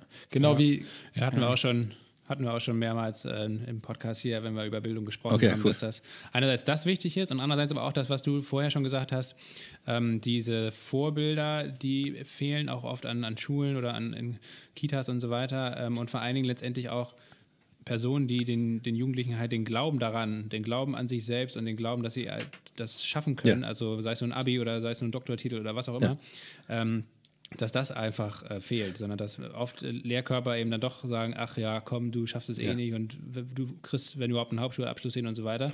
Und ich glaube, dieses positive, dieses positive Narrativ, ich glaube, das ist halt auch äh, super, super wichtig, neben Total. der Medienkompetenz. Total. Und ich glaube, also das Ding ist halt, ich, das wäre ja da, also dieses positive Narrativ gäbe es äh, äh, auch online, also weißt du, auch, auch jetzt außerhalb von, von ihrer direkten Berührung wäre das da, aber das suchen sie sich ja nicht unbedingt so selbst. So, deswegen ist, glaube ich, eben auch, wie, wie du sagst, nach wie vor wäre es schon gut, wenn es in ihrer Lebenswelt irgendwo stattfinden könnte. Also da äh, ähm, sei es jetzt, dass, dass eine, eine Person wirklich da ist in der Einrichtung, in der Schule, in, äh, wo auch immer, ähm, oder halt Personen da sind, die, die den Online-Zugang zu diesen Personen wiederum möglich machen. So. Also, Roger, wenn man dein Leben, wie wir es jetzt gemacht haben, so ganz leicht rekapituli rekapituliert und schaut, was du bis jetzt gemacht hast und immer noch machst, dann muss man eigentlich selbst mit nur den Informationen, die wir bis jetzt von dir bekommen haben, schon fast davon ausgehen, dass du so oder so eine gewisse Gravitation, ähm, vielleicht eine gegenseitige Gravitation mit diesem ganzen Viva Con Agua Goldeimer Umfeld hast, weil das verkörpert halt auch von sich aus schon so viele Werte, ähm, so viele ja, ähm, Werte, die an Wirkung und jetzt nicht unbedingt an Geld interessiert sind, an Inklusion interessiert sind, an diesem Netzwerk auch aus kreativem Schaffen, was dann wiederum ja. aber in sich dann eine Wirkung haben soll, ähm, interessiert ist. Und ähm, ja, wie ist es aber entstanden? Also wie bist du zu denen gekommen, wie sind die zu dir gekommen und wie kam es dann letzten Endes auch zur ähm, riesigen ähm, Crowdfunding-Kampagne, die ihr dann zusammen an den Start gebracht habt? Ähm, ja, also erstmal ja, ja und ja. das, das, resoniert sehr mit mir, was, was die alle machen. Und ähm, das ist alles auch wieder so einfach passiert. Also ich hatte ähm, Viva Con Agua so mitbekommen, was sie, was sie machen durch das Pfandbecher sammeln auf, auf Festivals. Mhm. Und ähm, dadurch, dass wir äh, gefreestylt haben, war irgendwie so immer, wenn, wenn wir so eine Viva Con Agua Flagge gesehen haben und, und wir gerade auf einer Bühne gefreestylt haben, haben wir das auch immer mit eingebaut und wussten quasi auch, was die tun. So und ähm, dann habe ich Micha Fritz, äh, Gebettelt. einen der. Bitte? Gebettelt. nee, ich habe den, ich habe den, der hat mich angerufen, weil äh, ich war in diesem Blumentopf-Umfeld, so weil wir waren halt so die, die was noch gefreestylt haben irgendwie. Ähm, und dann, dann konnte einer von den Töpfen nicht und er hat mich gefragt, ob ich mitkommen kann zu so einem äh, Benefiz-Fußballspiel für Viva Con Agua. Das war, ähm, weiß gar nicht mehr, wann das war. Und dann war ich so, ja, Logo, ich kann zwar nicht für eine Mark Fußball spielen, aber ich finde es super geil, was ihr macht. Und ähm, da haben wir uns das erste Mal gesehen und seitdem ist es irgendwie so immer wieder so Berührungspunkte gewesen. Und Micha, wenn mich angerufen hat so und gesagt hat, ey, wir machen was mit Viacom Aqua, habe ich immer gesagt so, ja. Und ich fand es so geil, weil super oft wusste ich nicht mal, zu was ich da Ja sage. Mhm. Weil es war so, ja, ey, äh, schnell, schnell, ähm, wir, wir haben da was vor, äh, so hast du Zeit am äh, übermorgen 17 Uhr. Ich so, äh, ja, okay, ja, machen wir. Was auch immer, was auch immer es sein wird so. Und es, ähm, das, dieses Vertrauen äh, zu, zu, zu ihm und, und dem, was für was äh, Viva Con Agua steht, das ist, äh, das ist durch alle diese Hauruck-Aktionen immer weiter gewachsen. Ja, hat man in also unserem ich Podcast auch schon viel von gehört. Also auf der einen Seite hatten wir Micha Fritz natürlich auch ähm, hier schon als Gast, so den ja. kreativen, schaffenden äh, Chaoskopf, der aber so rund um, um so das Entertainment, Unterhaltung, da einfach ganz viel, äh, ganz viel Mehrwert für Viva Con Agua und für die Projekte dann irgendwie ähm, ähm, stiftet. Ähm, und dann natürlich aber auch über super viele verschiedene Projekte, also vom Pfandbecher äh, äh hin jetzt allein zur Gründung von Goldeimer. Ähm, ja. Ist es dann auch aus dem Ding, aus dem Flow dann einfach entstanden oder konntest du auch so einen ja. konkreten so einen konkreten Punkt jetzt benennen, wo ihr die Idee hattet? Weil ähm, die Kampagne selbst, Rassismus für den Arsch, ähm, hätte natürlich theoretisch auch irgendwie vor einem Jahr schon stattfinden können. Aber gerade nach ähm, dem, dem starken Black Lives Matter Movement und eben auch ja. Corona, wo jetzt auf einmal alle Leute ähm, Klopapier hamstern, ähm, ist es natürlich vom Timing irgendwie perfekt jetzt gerade. Ja, es war, also es ist tatsächlich, es ist so, alles hat so äh, darauf, ist es darauf hingelaufen. So, Micha und ich haben dann angefangen, irgendwie ab März so einen Talk zu haben, immer montags über Rassismus, wo, wo ich ihm Sachen erzähle, äh, ein bisschen so Sensibilisierungsarbeit. Ne? Ja. Und wir haben uns einfach da ausgetauscht. Er hat viele Fragen gestellt, ich habe versucht, die zu beantworten. Und ähm, in einem dieser Talks hatte Micha dann eben so dieses Ding, so, ey, es bräuchte einfach, es bräuchte einfach ähm, weil wir, wir sitzen hier jeden Montag und du machst es einfach und äh, so geht es ganz vielen, die machen antirassistische Arbeit und das muss man, das muss man besser finanzieren. Das darf nicht so, so irgendwie so einfach so passieren. So, lass uns ein antirassistisches Produkt machen. Ich so, boah, Alter, mega, mega geil. Ey, äh, ähm, hier, weil Goldeimer, ich so, ja klar, das ist mit, mit denen so, ich benutze ja auch äh, Goldeimer Toilettenpapier bei uns zu Hause. Ähm, und das war mir halt auch sehr nah. Und dann sind wir innerhalb dieses Insta-Livestreams darauf gekommen, ey, wir machen ein antirassistisches Klopapier dieses Klopapier wird, wird äh, antirassistische Arbeit fördern, wo ich auch gleich gesagt habe, es muss äh, ISD sein äh, ähm, an, der, an der vorderster Front, weil einfach der ISD schon seit den 80er Jahren ähm, für die, die äh, für das Empowerment einer schwarzen Community äh, arbeitet und für ähm, das Erkennen von antischwarzem Rassismus. So. Es, und dann sind wir ganz schnell auch darauf gekommen, dass, es, dass wir Leute mit einbauen müssen. So. Es, das war alles in, innerhalb diesem einen Talk mm. und es war, glaube ich, im äh, April oder so, April oder Mai. Und wenn ich mir vorstelle, wenn damals jemand gesagt hätte, du, das wird richtig real, das, das wird echt eine Kampagne werden und ihr werdet es umsetzen, hätte ich noch, glaube ich, gesagt, so meinst du wirklich? Und jetzt stehen wir da und haben eine Crowdfunding-Kampagne für antirassistisches Klopapier, äh, die nicht nur den ISD unterstützt, sondern auch die Amadeo Antonio Stiftung, das Social Justice Institute München, damit eingeschlossen auch Afro-Diaspora 2.0 und Beyond Color, ein äh, queeres äh, BPOC-Netzwerk. Ähm, was mittlerweile jetzt schon äh, ähm, fast 120.000 Euro äh, gesammelt hat. Also das ist schon geil. Also da sind wir jetzt mit dieser Kampagne angekommen in der Realität. Ja, und ihr wollt aber 400.000 Euro einnehmen, ne? Wo steht ihr jetzt gerade?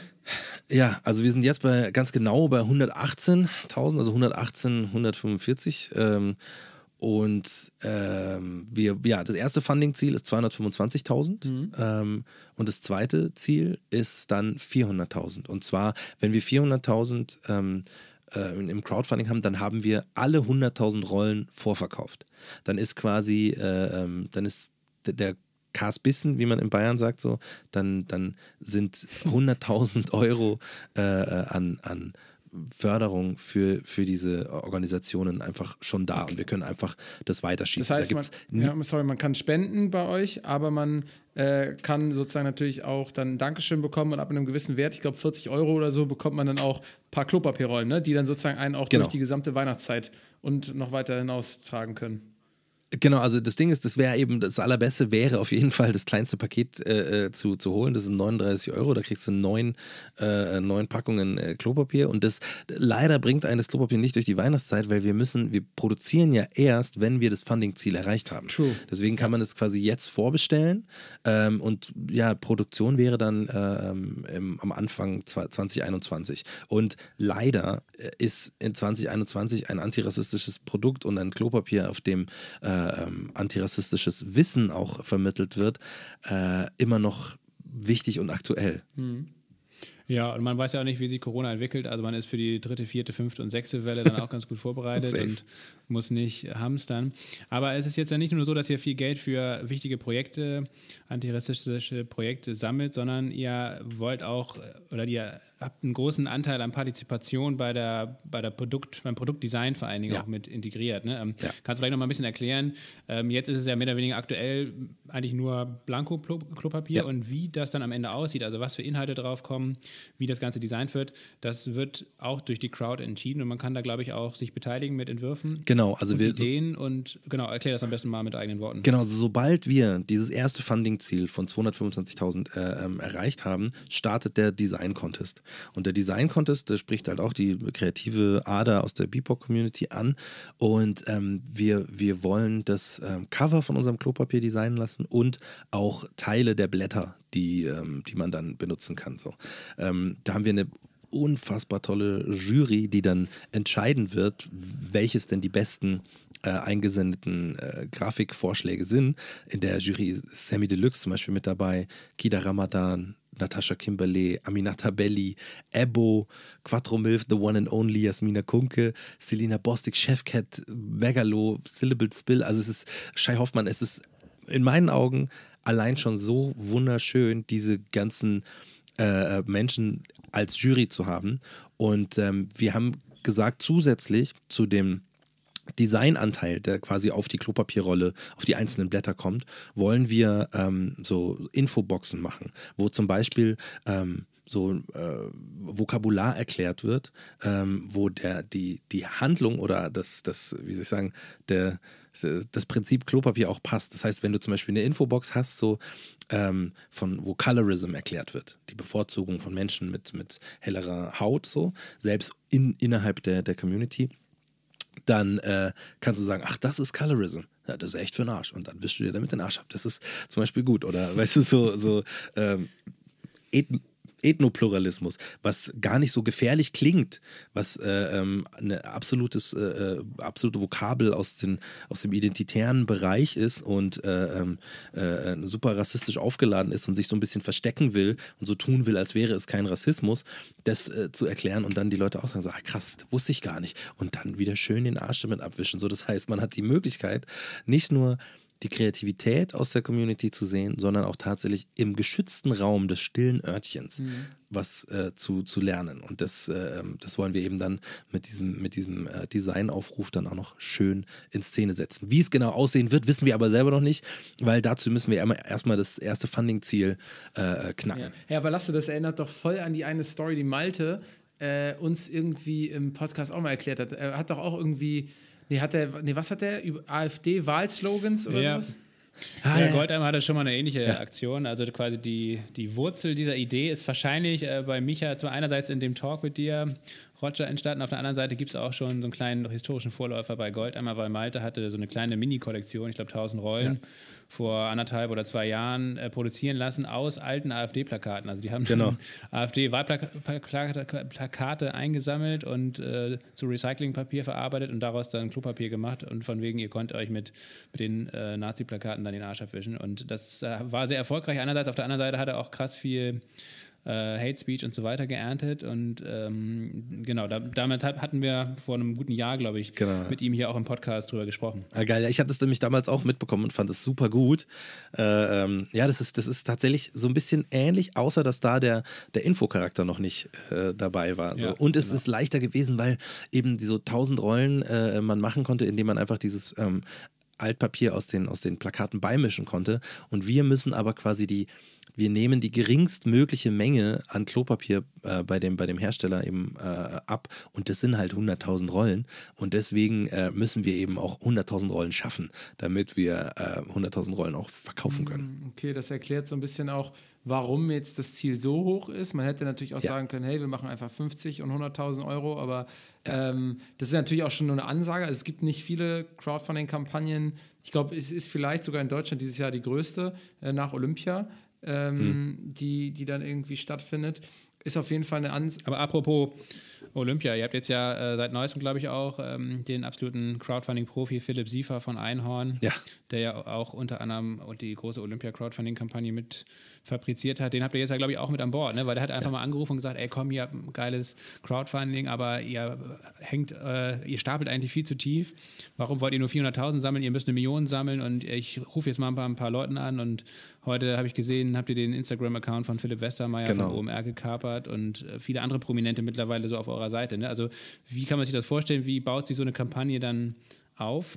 Ähm, also tatsächlich ist, ist da ganz, ganz viel im, im, im Vorfeld äh, gewesen. Für mich war das auch total neu, überhaupt so ein, so ein äh, ähm, Crowdfunding zu, zu, zu machen. Also ich, da hat äh, Malte und Manu hatten da auch schon viel äh, voraus berechnet, was wir, wie viele Unterstützer wir brauchen, wie, wie der tägliche äh, Fundingbetrag sein, sein muss, wann das, das auf jeden Fall mal so ein Teil der Tränen kommt. Also man muss, wenn man das macht, im Vorfeld schon ein bisschen den Verlauf im Blick be behalten so oder sich, sich einen, einen, einen günstigen Verlauf eben ausmalen und dann eben schon im Vorhinein äh, überlegen, an welchen Punkten man so Peaks erzeugen kann. Und zum Beispiel die, diese Story äh, bei, bei, bei Philipp, ähm, im Kanal ist definitiv so ein, so ein kleiner Peak, weil das so geil ist, ein interaktives äh, Story-Game, wo die Leute halt äh, auch mit sprechen können, wie die Kampagne weitergehen soll in diesem Story-Game, ne, in der Insta-Story.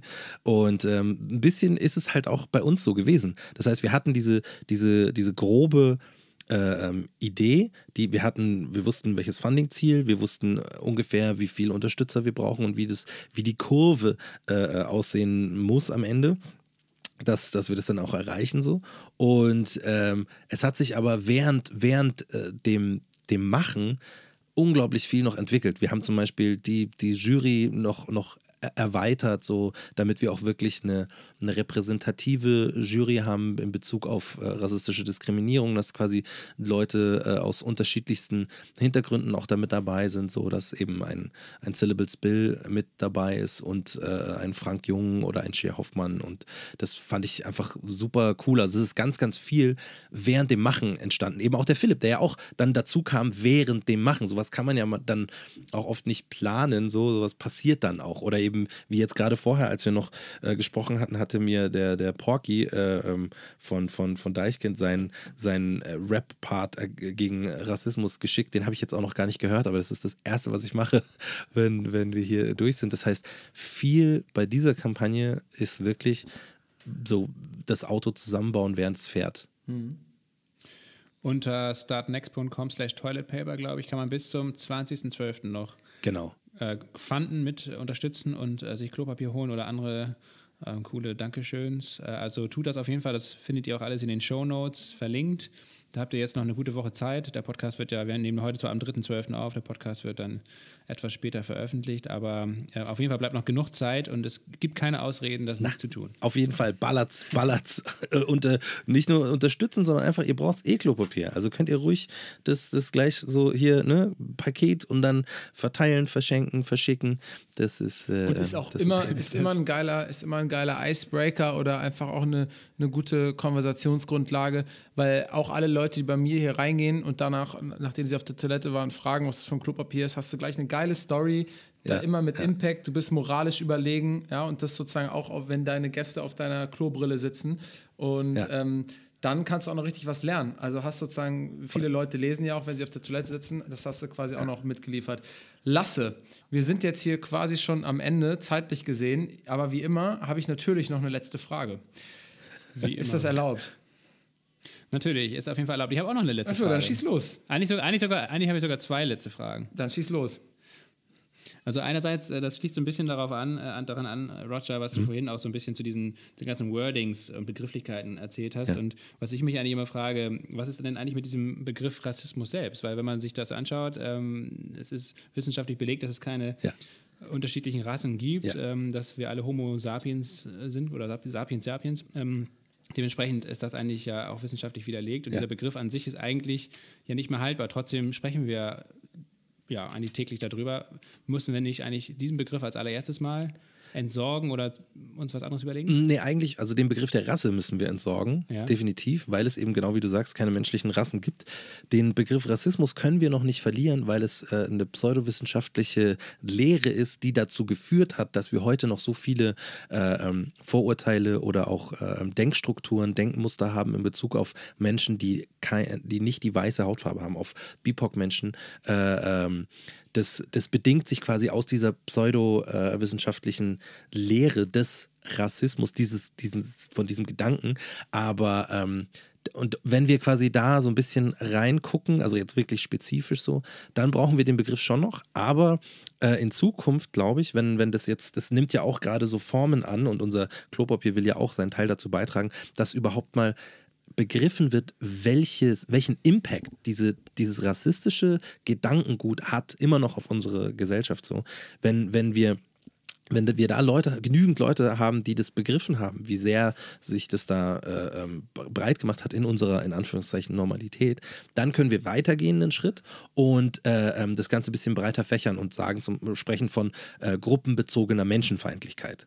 So, das ist der, der nächste Step. Aber äh, es, ist er, es geht erstmal auch echt darum, ähm, zu verstehen, wo das Problem liegt. Es ist ein bisschen wie wenn man über Antisemitismus spricht, so, dass ähm, Menschen äh, glauben, dass äh, ein Hass auf, auf, auf jüdische Menschen oder Menschen jüdischen Glaubens so äh, per se Antisemitismus ist und dann nicht begreifen, was es äh, ähm, mit, mit warum Verschwörungstheorien so, so problematisch sind und warum die äh, ähm, antisemitisch sind, so, weil die die Connection nicht machen, weil die sagen, ich habe ja nichts gegen, äh, äh, gegen Juden, aber ich habe gelesen auf Facebook, dass die Rothschilds alles kontrollieren. So, das ist eine klassisch antisemitische äh, äh, ähm, Verschwörungs, Verschwörungsmystik, so, ja.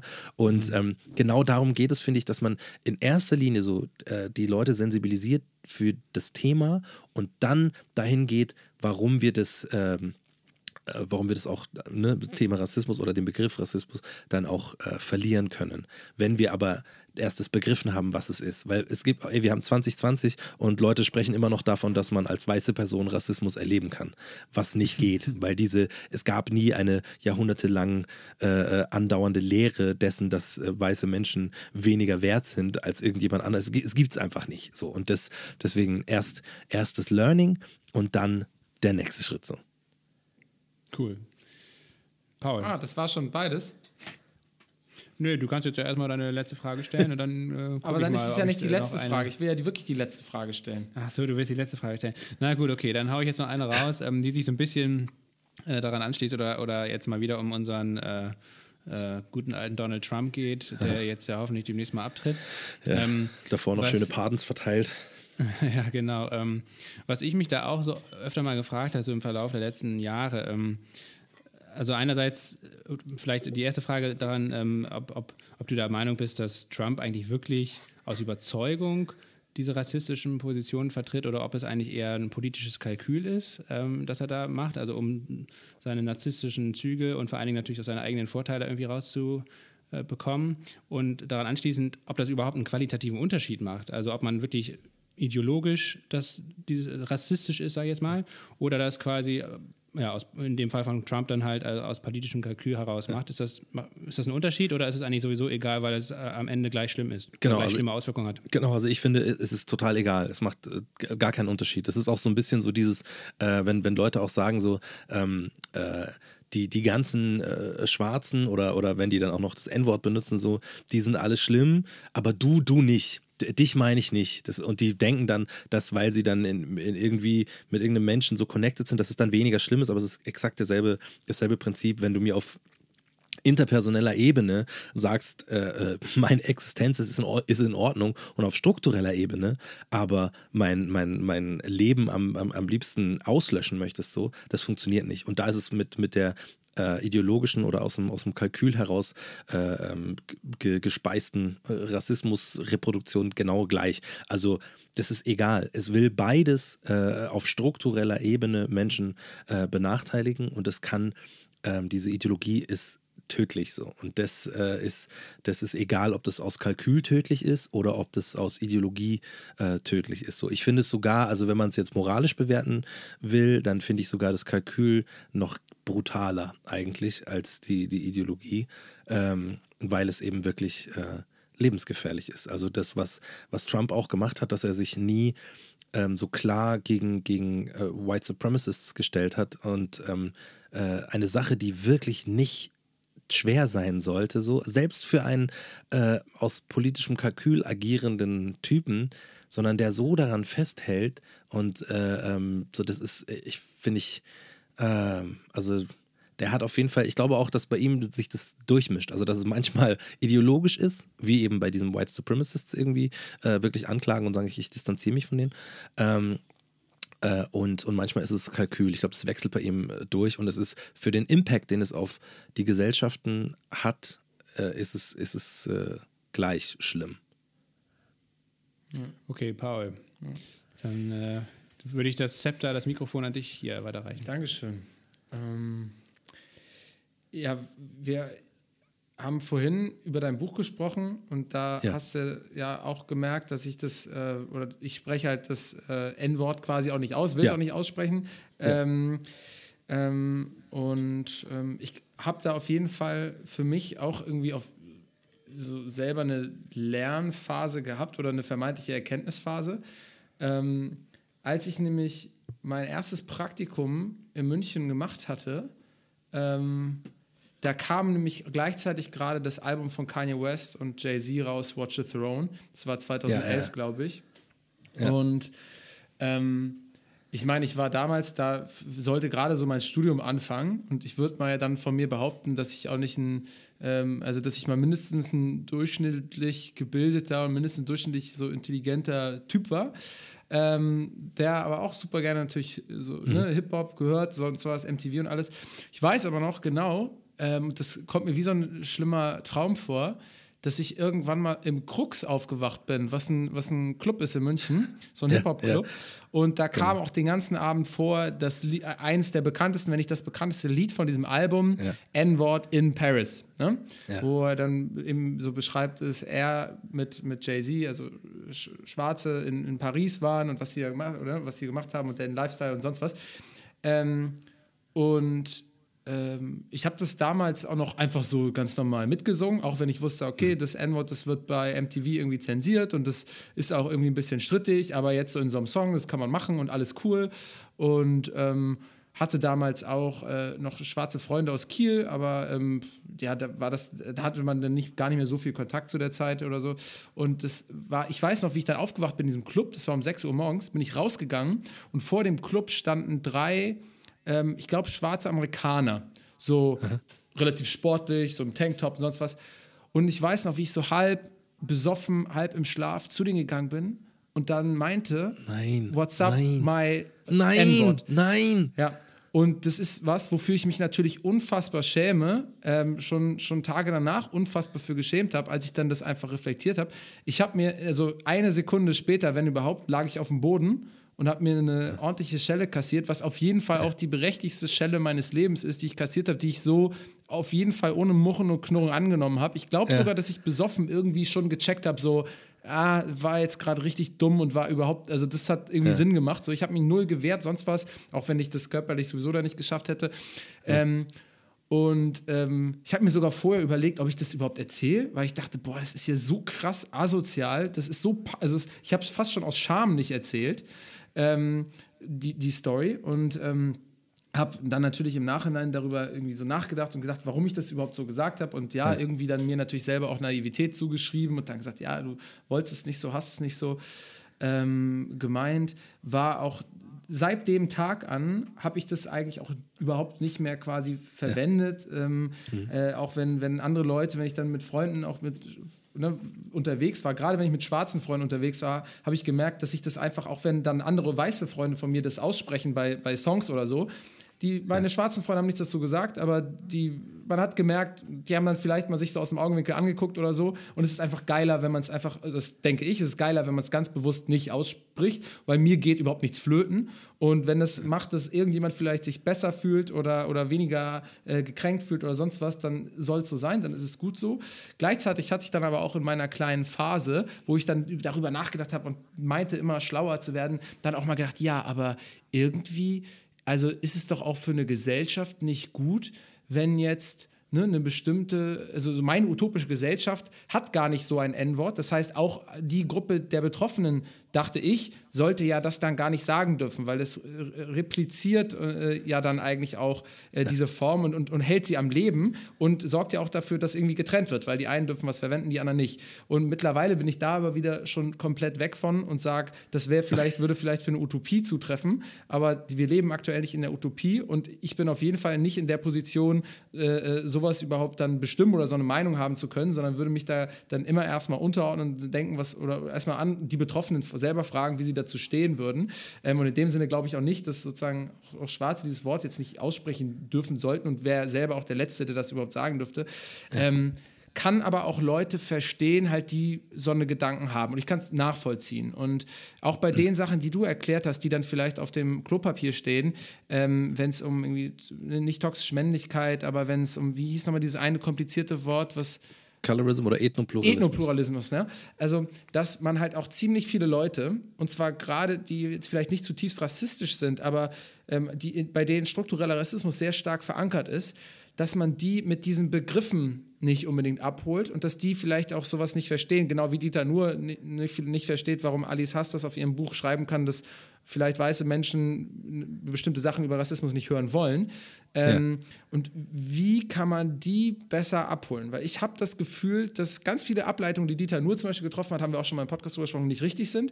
Aber dass ein Kern von dieser, von dieser Beobachtung richtig ist, dass ähm, das irgendwie nicht so richtig funktioniert, wenn man nur mit diesen Begriffen versucht, diese große Masse abzuholen. Ich habe das Gefühl, da ist irgendwie ein bisschen Sand im Getriebe bei der Übersetzung. Mm, ja, aber da, da, ist es, also, hm, da sind jetzt so viele Sachen. Ja, äh, ähm. Sorry, war keine letzte Frage, war nochmal ein letzte, letzter Essay. Äh, ja, nee, alles, alles cool. Ähm, also ich, ich, ich, ich versuche mal, ich versuch mal kurz vorne anzufangen, weil da sind echt viele wichtige Sachen dabei und ich arbeite mich ganz, ganz schnell und knapp äh, äh daran ab. Ähm, zum, zuallererst das Benutzen vom, vom N-Wort. So, als du im Suff vom Krux das benutzt hast und dafür dann äh, eine Schelle kassiert hast und gesagt hast, so du hast die Schelle auch absolut verdient angenommen, so. Das ist eine sehr, sehr wichtige er Erkenntnis tatsächlich. Nicht, weil ich sage, dass Gewalt eine probate Lösung ist, sondern weil es bedeutet, dass die Reaktion eines Menschen, der durch diesen Begriff ganz viel traumatische Erlebnisse angetriggert bekommt, ne? dass die Reaktion sehr emotional sein kann, dass die auch äh, in, in, dem, in dem Fall auch körperlich sein kann, dass man das annehmen kann, ist auch ein bisschen Verantwortung übernehmen. So. Weil äh, ganz viele äh, Menschen, die rassistische Diskriminierung ähm, unterliegen, die haben das Problem, dass, dass wenn sie sich emotional wehren, sei es verbal oder im schlimmsten Fall eben auch äh, körperlich, dass sie auf einmal, dass es so eine Täter-Opfer-Umkehr gibt. So und dass man sagt, wie kannst du nur? Deswegen finde ich das super wichtig, das auch nochmal zu sagen.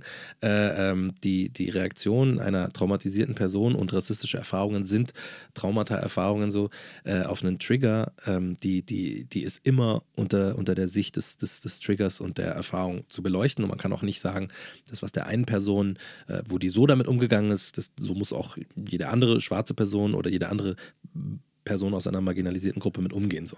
Ähm, deswegen finde ich das voll gut und voll wichtig, dass du, dass du, dass du die Watsche angenommen hast. So.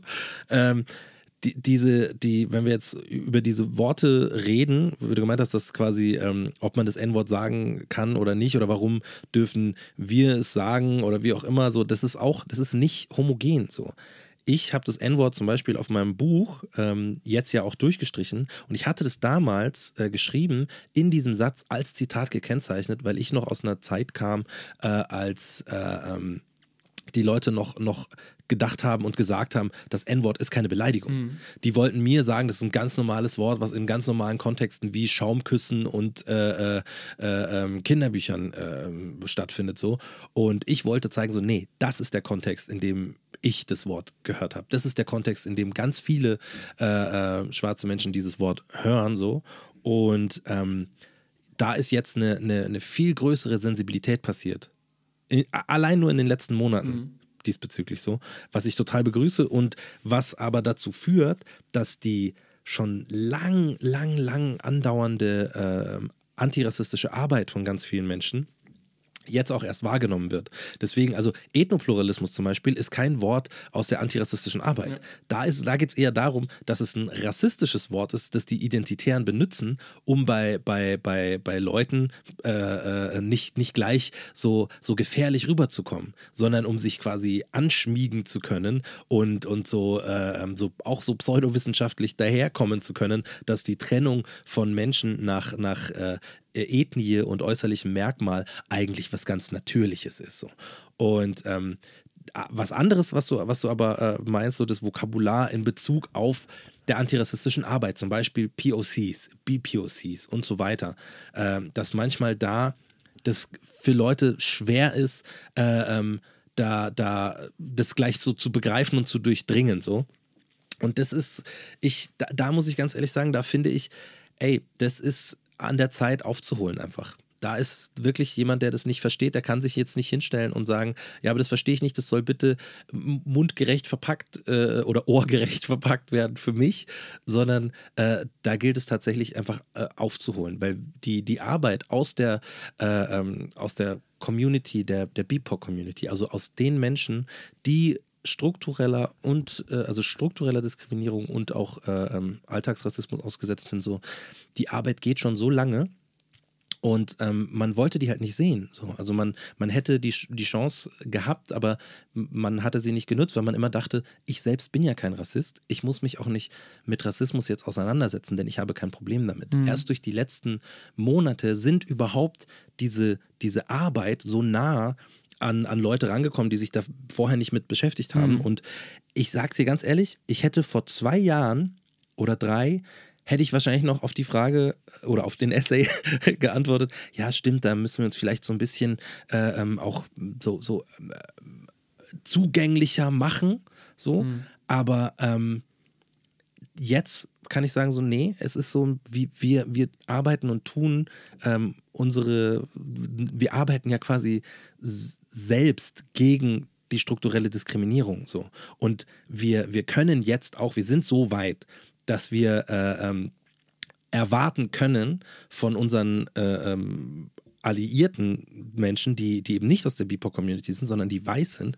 Und von denen können wir jetzt erwarten, dass sie sich damit befassen, weil, es, weil wir Zeit unseres Lebens, das wir hier äh, verbracht haben, immer neben Arbeit, neben Schule, neben allem, was wir sonst an Struggles hatten, diese rassistische Diskriminierung immer mitarbeiten mussten. Du konntest es und kannst es dir nicht aussuchen, zu sagen, ich äh, setze mich damit nicht auseinander. Du musst irgendeine Möglichkeit finden, damit klarzukommen. Sei es auf, äh, äh weiß ich nicht, äh, irgendwie wissenschaftlicher Basis, sei es äh, tatsächlich etwas dagegen zu tun, sei es auch nur, einen Mechanismus zu finden, damit es so wenig wie möglich im eigenen Leben stattfindet. Also wenn man zum Beispiel schwarz ist, sich so äh, weiß wie möglich geben, äh, in einem weißen Umfeld oder äh, ähm, so, so, äh, so abgeschlossen und abgeschieden von, von einer potenziell gefährlichen rassistischen Gesellschaft äh, ähm, wie nur möglich so. Äh, ähm, das sind auch alles Coping-Mechanismen, die man zusätzlich machen muss, wenn man eben äh, aus der BIPOC-Community ist und hier groß wird. Und deswegen ist es jetzt nicht so, dass wir diese ganze Arbeit machen und jetzt dann auch nochmal, weil mehr Leute darauf aufmerksam geworden sind, nochmal quasi ein paar Jahre zurückgehen in unsere eigenen Arbeit mhm. und sagen so, und dann fangen wir halt hier nochmal an, sondern dass wir jetzt sagen so, okay, hey, saugeil, dass ihr da seid you gotta catch up. Ja. So, ähm, und sobald man sich da reinarbeitet, und das ist eben das, das, das Prinzip, was wir mit diesem Klopapier versuchen wollen, weil das in ganz kleinen Dosen auf einem Blatt Klopapier schafft es, wenn Leute sich noch nicht so damit beschäftigt haben, ein, ein Info Plus so, das, das auf einmal ist es krass, ich wusste das nicht. Ich, ich wusste mhm. gar nicht, dass es das, dass es das gibt. Ich habe gerade ein Wort für, für, eine, für einen Mechanismus äh, äh gelernt, wo ich den Mechanismus kannte, aber äh, noch nicht den Finger drauflegen konnte. Und sobald du den Finger drauflegen kannst, kannst du es auch besser beschreiben. Mhm. Und wenn du es selber siehst und mitbekommst, kannst du es auch besser kommunizieren. Du kannst sagen, du kannst, musst dann nicht mehr sagen, so, äh, Opa, das darf man jetzt nicht mehr sagen, zum Beispiel das N-Wort, sondern du kannst sagen, Opa, wenn du das Wort benutzt, dann, dann verletzt du damit ganz, ganz viele Menschen die erleben alle Sachen, alle negativen Sachen, die sie, die sie erleben mussten, von Prügelei zu, zu, zu einen Job nicht bekommen, eine Wohnung nicht bekommen, zu verbaler Entgleisung. All das erleben die, wenn du dieses äh, Wort sagst, wieder so. Das, du willst doch nicht Menschen wehtun. Mhm. Weil dann funktioniert auf einmal auch nicht mehr dieses, ja, aber früher konnte man das einfach sagen, weil dann kann, kann man antworten, ja, aber früher hat es genauso wehgetan, aber wir haben die Leute nicht gehört. Mhm. Wir haben die Schmerzensschreie nicht gehört und jetzt hören wir sie aber. Und genau das, diese Sensibilität, die fängt gerade an. Und, und deswegen ist es total gut, sich da reinzuarbeiten und auch zu merken, irgendwie ist da was, wo mir jetzt als, als, als weiße Person so der Zugang gar nicht so leicht ist, weil da eine Entwicklung stattgefunden ist, von der ich nicht Teil war. Mhm. Aber anstatt dass ich sage, so die sollen jetzt die Entwicklung runterschrauben, ja. so wie ich es gewohnt bin, weil normalerweise bin ich äh, on, ne, ahead of the time so und ahead of the pack, so diesmal muss man halt äh, als Ally dann so den Catch-up machen. Ja. Und das finde ich halt total cool. Ich, das ist keine Wertigkeit, ja. sondern einfach nur so, hey, we in this together und wir haben vorgearbeitet, jetzt zieht ihr nach und dann sind wir quasi gemeinsam mit sauberem Hintern äh, äh dabei, die Gesellschaft zu ändern. Geil. Das finde ich dann geil. Sehr gutes Schlusswort. Ich wollte nur mal sagen, ich habe das auch überhaupt nicht auf sozusagen Hörerinnen von ähm, Geil Montag hier den Podcast zum Beispiel bezogen oder jetzt mich oder ja. Lasse, sondern wirklich, ähm, also weil da glaube ich voll, dass es da einfach eine Menge gibt, genauso wie Micha Fritz sich auch hinsetzt und einfach mal Dinge lernt, obwohl der vielleicht bei bestimmten Themen auch schon sehr aufgeklärt ist, voll, sagt, voll. ist er trotzdem ganz humble, äh, sagt er, okay, erzähl erstmal, ich will es wissen und genauso finde ich, müssen Leute wie wir auch ähm, äh, Exit Racism äh, oder, oder das Buch von Alice Hastas ähm, irgendwie gelesen haben. Ich meinte wirklich eher Leute, ähm, ne, die vielleicht einfach ein bisschen in sogenannten bildungsferneren Schichten aufgewachsen genau. sind, die sich vielleicht generell schon abgeholt fühlen, die, denen vielleicht auch manche Kulturtechniken gar nicht, gar nicht ähm, erschlossen sind, wo, ja. womit die sich so ein Wissen aneignen können, ja, die vielleicht gar nicht so richtig erfahren haben, wie ist es denn, wenn ich jetzt selber einfach mal struktureller Rassismus google und dann so ein Buch lese oder so.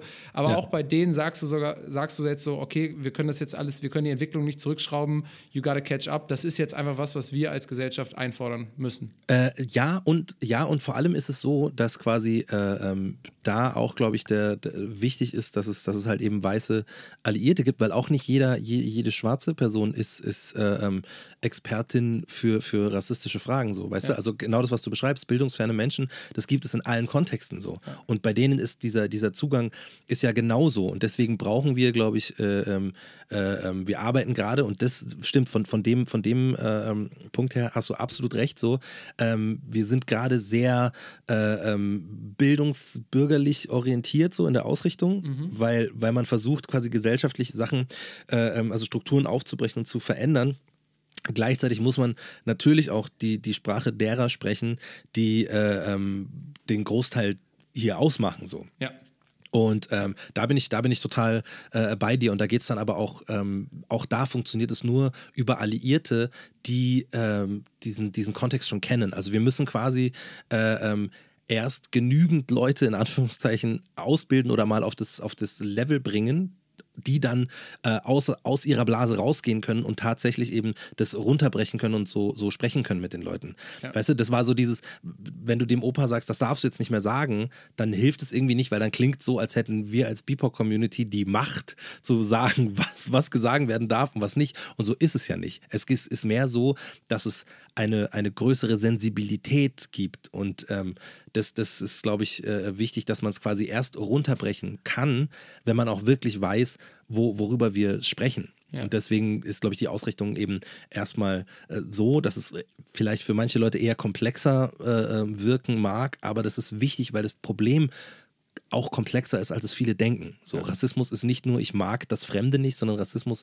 ist weitaus komplexer und weitaus äh, äh mehr mit unserer ähm, Kultur und unserer, und unserer ähm, Gesellschaft verwoben, als es äh, manche Leute für möglich halten. So. Und äh, das muss man erstmal verstehen. Ja, auf jeden Fall. Ihr habt da, finde ich, ähm, auch wenn ich jetzt gerade darüber gesprochen habe, ein ziemlich cooles trojanisches Pferd ähm, weil ihr sozusagen ja, ja klar dann auch solche Begriffe mit reinbringt, aber die Leute ja auch allein schon mit diesem Bild Rassismus für den Arsch, Klopapier ja nicht ja. ultra bildungsbürgerlich abholt, sondern da auch einfach ein geiles genau. Bild aufgemacht habt. Und genauso ja. wie damals bei meinem Ferienjob, der Nazi Holger, mit dem ich arbeiten musste, der am Anfang noch gesagt hat, weil ich längere Haare hatte, dass ich irgendwie, dass ich wahrscheinlich schwul bin oder so, hat der ähm, und, und dann nach drei Wochen aber gesagt, ja, bist ja doch ein ganz guter Typ, muss man manchmal den Leuten auch erst eine Hand reichen. Das macht ihr auch irgendwo mit diesem mit dem Projekt jetzt und äh, macht es sehr angreifbar, fassbar, verstehbar. Und wenn man sich dann in dem Zuge dafür interessiert, dann gibt er einfach ziemlich viel Content, ähm, um sozusagen selber Alliierter zu werden und ja. dann auch bewaffnet zu sein. Ähm, deswegen vielen Dank, Roger, dass du es überhaupt machst, das Projekt. Vielen Dank, dass du heute hier warst. Hey, und euch, äh. bestmöglichen, größtmöglichen Erfolg ähm, euch. Und wir sind gespannt, was wir jetzt noch in den nächsten Wochen, Monaten und Jahren von euch hören werden. Ey, vielen, vielen Dank für die Einladung. Ich äh, bedanke mich auch fürs, fürs Daumen drücken. Das können wir brauchen. Dann geben wir Danke, alle gut Geld ciao. aus. Ciao, Roger. Yes, sir. Ciao. Danke euch.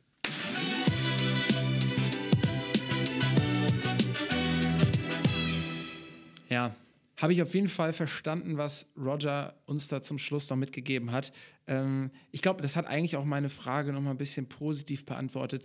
Also ich bin ja auch voll der festen Meinung, dass Leute wie wir und äh, äh, wahrscheinlich auch alle Hörerinnen hier bei uns sich mit dem Thema stark auseinandersetzen müssen, weil in uns allen der strukturelle Rassismus verankert ist und ja, ist natürlich auch ein ekliges Gefühl, die Story, die ich zum Schluss erzählt hatte, dass man selber dann irgendwie checkt, dass man so, so andere Menschen verletzen kann und das teilweise dann noch nicht mal checkt. Ähm, wie gesagt, die verdienteste Schelle meines Lebens. Ähm, Was mich ja gewundert aber, hat, wenn ja. ich da mal einhaken, Paul, wenn ich da mal einhaken darf, Paul. Ähm, ich hatte dich ja eigentlich immer eher so in Richtung P1 eingeordnet früher in München. Also, dass du, dass du eher so ein P1-Gänger bist und dann auch so die Tuchfühlung zu Olli Kahn und zu, zu Basti Schweinsteiger und so den ganzen Koryphäen der Münchner High Society suchst. Äh, ähm, lag ich da falsch? Bin ich ja leider nicht reingekommen. Ja, ah, okay. Der wäre ich vielleicht, damals hatte ich da noch nicht das Budget, um da zu feiern. Mhm. Krux ist ja dann eher so ein bisschen so äh, auch im Hip-Hop-Milieu äh, was, wo es dann auch erschwinglichere Preise gibt. Aber ja, du hast recht, natürlich mit dem Geil Montaggeld heutzutage wäre ich da natürlich eher im P1 anzutreffen. Ja, ja das stimmt. Ja, okay. das also stimmt. für alle Leute, für alle Münchnerinnen und Münchner, ähm, wenn ihr Paul mal richtig live und in echt und äh, auch mit Autogramm und so weiter, Selfie ähm, treffen wollt, dann guckt doch einfach mal im P1 vorbei. Wenn es wieder aufhat, muss man ja auch sagen, wenn es vielleicht auch in der Zwischenzeit durch Corona pleite gegangen ist, dann, ja, dann muss man gucken, ja. wie es läuft. Ne? Ja, klar, muss man, jeder muss am Ende dann schauen, wie es läuft. Ähm, P1 übrigens äh, damals von amerikanischen GIs gegründet worden und war am Anfang wohl auch ein ganz, ganz wilder Schuppen. Er hat uns mal ein Taxifahrer in München erzählt. siehste, Egal. Was ähm, bei, genau, was ich zum Schluss noch so ein bisschen gecheckt habe, ist klar. Ähm, trotzdem sagt Roger natürlich, dass man Leute, ja, denen vielleicht dann sowas nicht erschlossen ist, dass man sich damit gleich so offen auseinandersetzen kann. Ähm, oder Leute aus, wie gesagt, so, so ein bisschen bildungsferneren Schichten oder Leute, die sich generell schon abgehängt fühlen, dass man die auch vielleicht nicht ganz so bildungsbürgerlich abholen muss, sondern da natürlich auch andere Bilder, ähm, andere Intros quasi nutzen kann. Aber wo ich ihn jetzt schon echt verstanden habe, ist, dass er sagt, trotzdem, obwohl man vielleicht die Leute anders abholt, inhaltlich von seinen Punkten wird er da gar keinen Schritt zurück machen und ähm, glaubt ja auch, dass das gesellschaftlich nicht gut wird. Das glaube ich auch. Also ich glaube schon, dass wir das einfordern müssen, wovon wir selber überzeugt sind. Aber an der einen oder anderen Stelle, glaube ich, ist die Art und Weise, wie man Leute dahin führt, die kann variieren. Ich finde das Medium einfach wahnsinnig stark. Ähm, ich ich weiß zwar, wie wichtig auch sowas, diese ganzen Social-Media-Kampagnen ist, die jetzt auch im Zuge von Black Lives Matter oder auch im Zuge von Fridays for Future und vielen anderen wichtigen Themen da ja immer wieder gespielt werden. Ich bin ja selbst nicht so ein Social-Media-Mensch und ich, ja, ich, ich, weiß auch nicht immer, wie weit das dann irgendwas bringt, wenn man sein Profilbild ändert für drei Tage oder irgendwas anderes macht. Ähm, aber deswegen finde ich es gerade so cool eigentlich, dass man jetzt mit diesem Klopapier ein Medium hat, was jeder von uns braucht ähm, wo man ja auch eigentlich mal sich ein bisschen Zeit nehmen kann auf dem Klo und auch, auch äh, das mal durchlesen kann, was da drauf steht und so. Und das ist für mich die, die eigentliche Innovation so ein bisschen. Oder da, dieses Medium, mhm. das hat, glaube ich, ganz, ganz viel Potenzial. Ähm, Gerade zu diesem Thema auch, ne, mit diesem, mit diesem Sinn, mit diesem Sinn, ja, Sinnbild dahinter, dass man sich dann damit auch den Hinter abwischen kann danach. Also wir haben ja vor einem guten Jahr schon. Hängen, ja. Ja, genau. ja, hoffentlich nicht. Ne? ähm, aber wir, wir, haben ja vor, äh, einem Jahr auch dann in der Folge mit Malte Schremmer, also dem Gründer von Gold, einmal schon darüber gesprochen, als sie das ja in abgewandelter Form schon mal so ähnlich ge gelauncht haben, so ein Produkt. Ähm, und ja, und auch damals äh, waren wir eigentlich davon überzeugt, dass man, ich weiß noch, Paul, ähm, du erinnerst dich sicherlich auch, äh, als wir mit Malte darüber gesprochen haben, dass wir beide der Meinung waren, dass das nochmal neu und nochmal größer aufgelegt werden muss. Safe. Und jetzt ja, äh, war ich umso begeisterter, dass sie es machen, dass sie es natürlich nochmal ganz anders spielen, auf eine ganz andere Eigentlich Art und Weise. Eigentlich hatten wir die Idee. ja, so weit würde ich jetzt nicht gehen. Aber Malte hat mir tatsächlich gestern geschrieben, viele Grüße auch an ihn, wenn er jetzt hier zuhört. Äh, er ist auch ein treuer Geil Motor-Fan, ist, glaube ich, sein. Äh, es gibt ja jetzt diese, diese Spotify-Statistiken, die man da ausgespielt bekommt, was ja. man so. Wir waren 78 Tage in den Charts. Das ist im Deutschrap heute eigentlich schon eine Karriere. Ja, auf jeden Fall. Ähm, nur, dass man im Deutschrap da meistens besser für bezahlt wird, als jetzt hier als Podcaster leider. Ja, weiß ich nicht, weiß ich nicht. Meinst also, du? Da ist der eine oder andere Deutschrapper, der da vielleicht am Anfang auf Roger ein bisschen arrogant geguckt hat, weil der Sozialpädagogik studiert. Der isst aber heute sein Essen aus dem Napf raus ähm, und der, der, der, hält sich jetzt ganz bedeckt. Also, ja, so rosig ist es auch nicht. Streams alleine äh, machen auch deinen Kühlschrank noch nicht voll. Nee, das stimmt. Aber ich meine, gut, ne? also, wenn die Leute wüssten, wie wir uns hier ernähren, Paul, dann oh äh, kommt das dem Napf ja ziemlich nah auch. Also wir ja, nehmen ja auch von der Hand in den Mund eigentlich. Ich habe so einen Niederecker Marzipankalender vor mir und da ernähre ich mich gerade dran. Also so, es könnte schlechter sein. Aber, aber auch gesünder. Aber auch gesünder. Könnte auch gesünder sein. Die Kampagne ist fett. Jeder braucht Klopapier. Wenn man dann auch noch was dabei lernen kann und das sogar fast noch ein bisschen Infotainment-mäßig ist mit geilen Illus, besser könnte es nicht sein. Das übersetzt sozusagen die Energie und die Informationen, die es im Social Media jetzt gab, die letzten Monate, übersetzt das in Handeln rein, aktiviert die Leute. Und deswegen, wenn ihr es noch nicht gemacht habt, ähm, lasst da mal einen 40er rüber wachsen, holt euch da eine Palette Klopapier ab, die ihr dann sowieso braucht.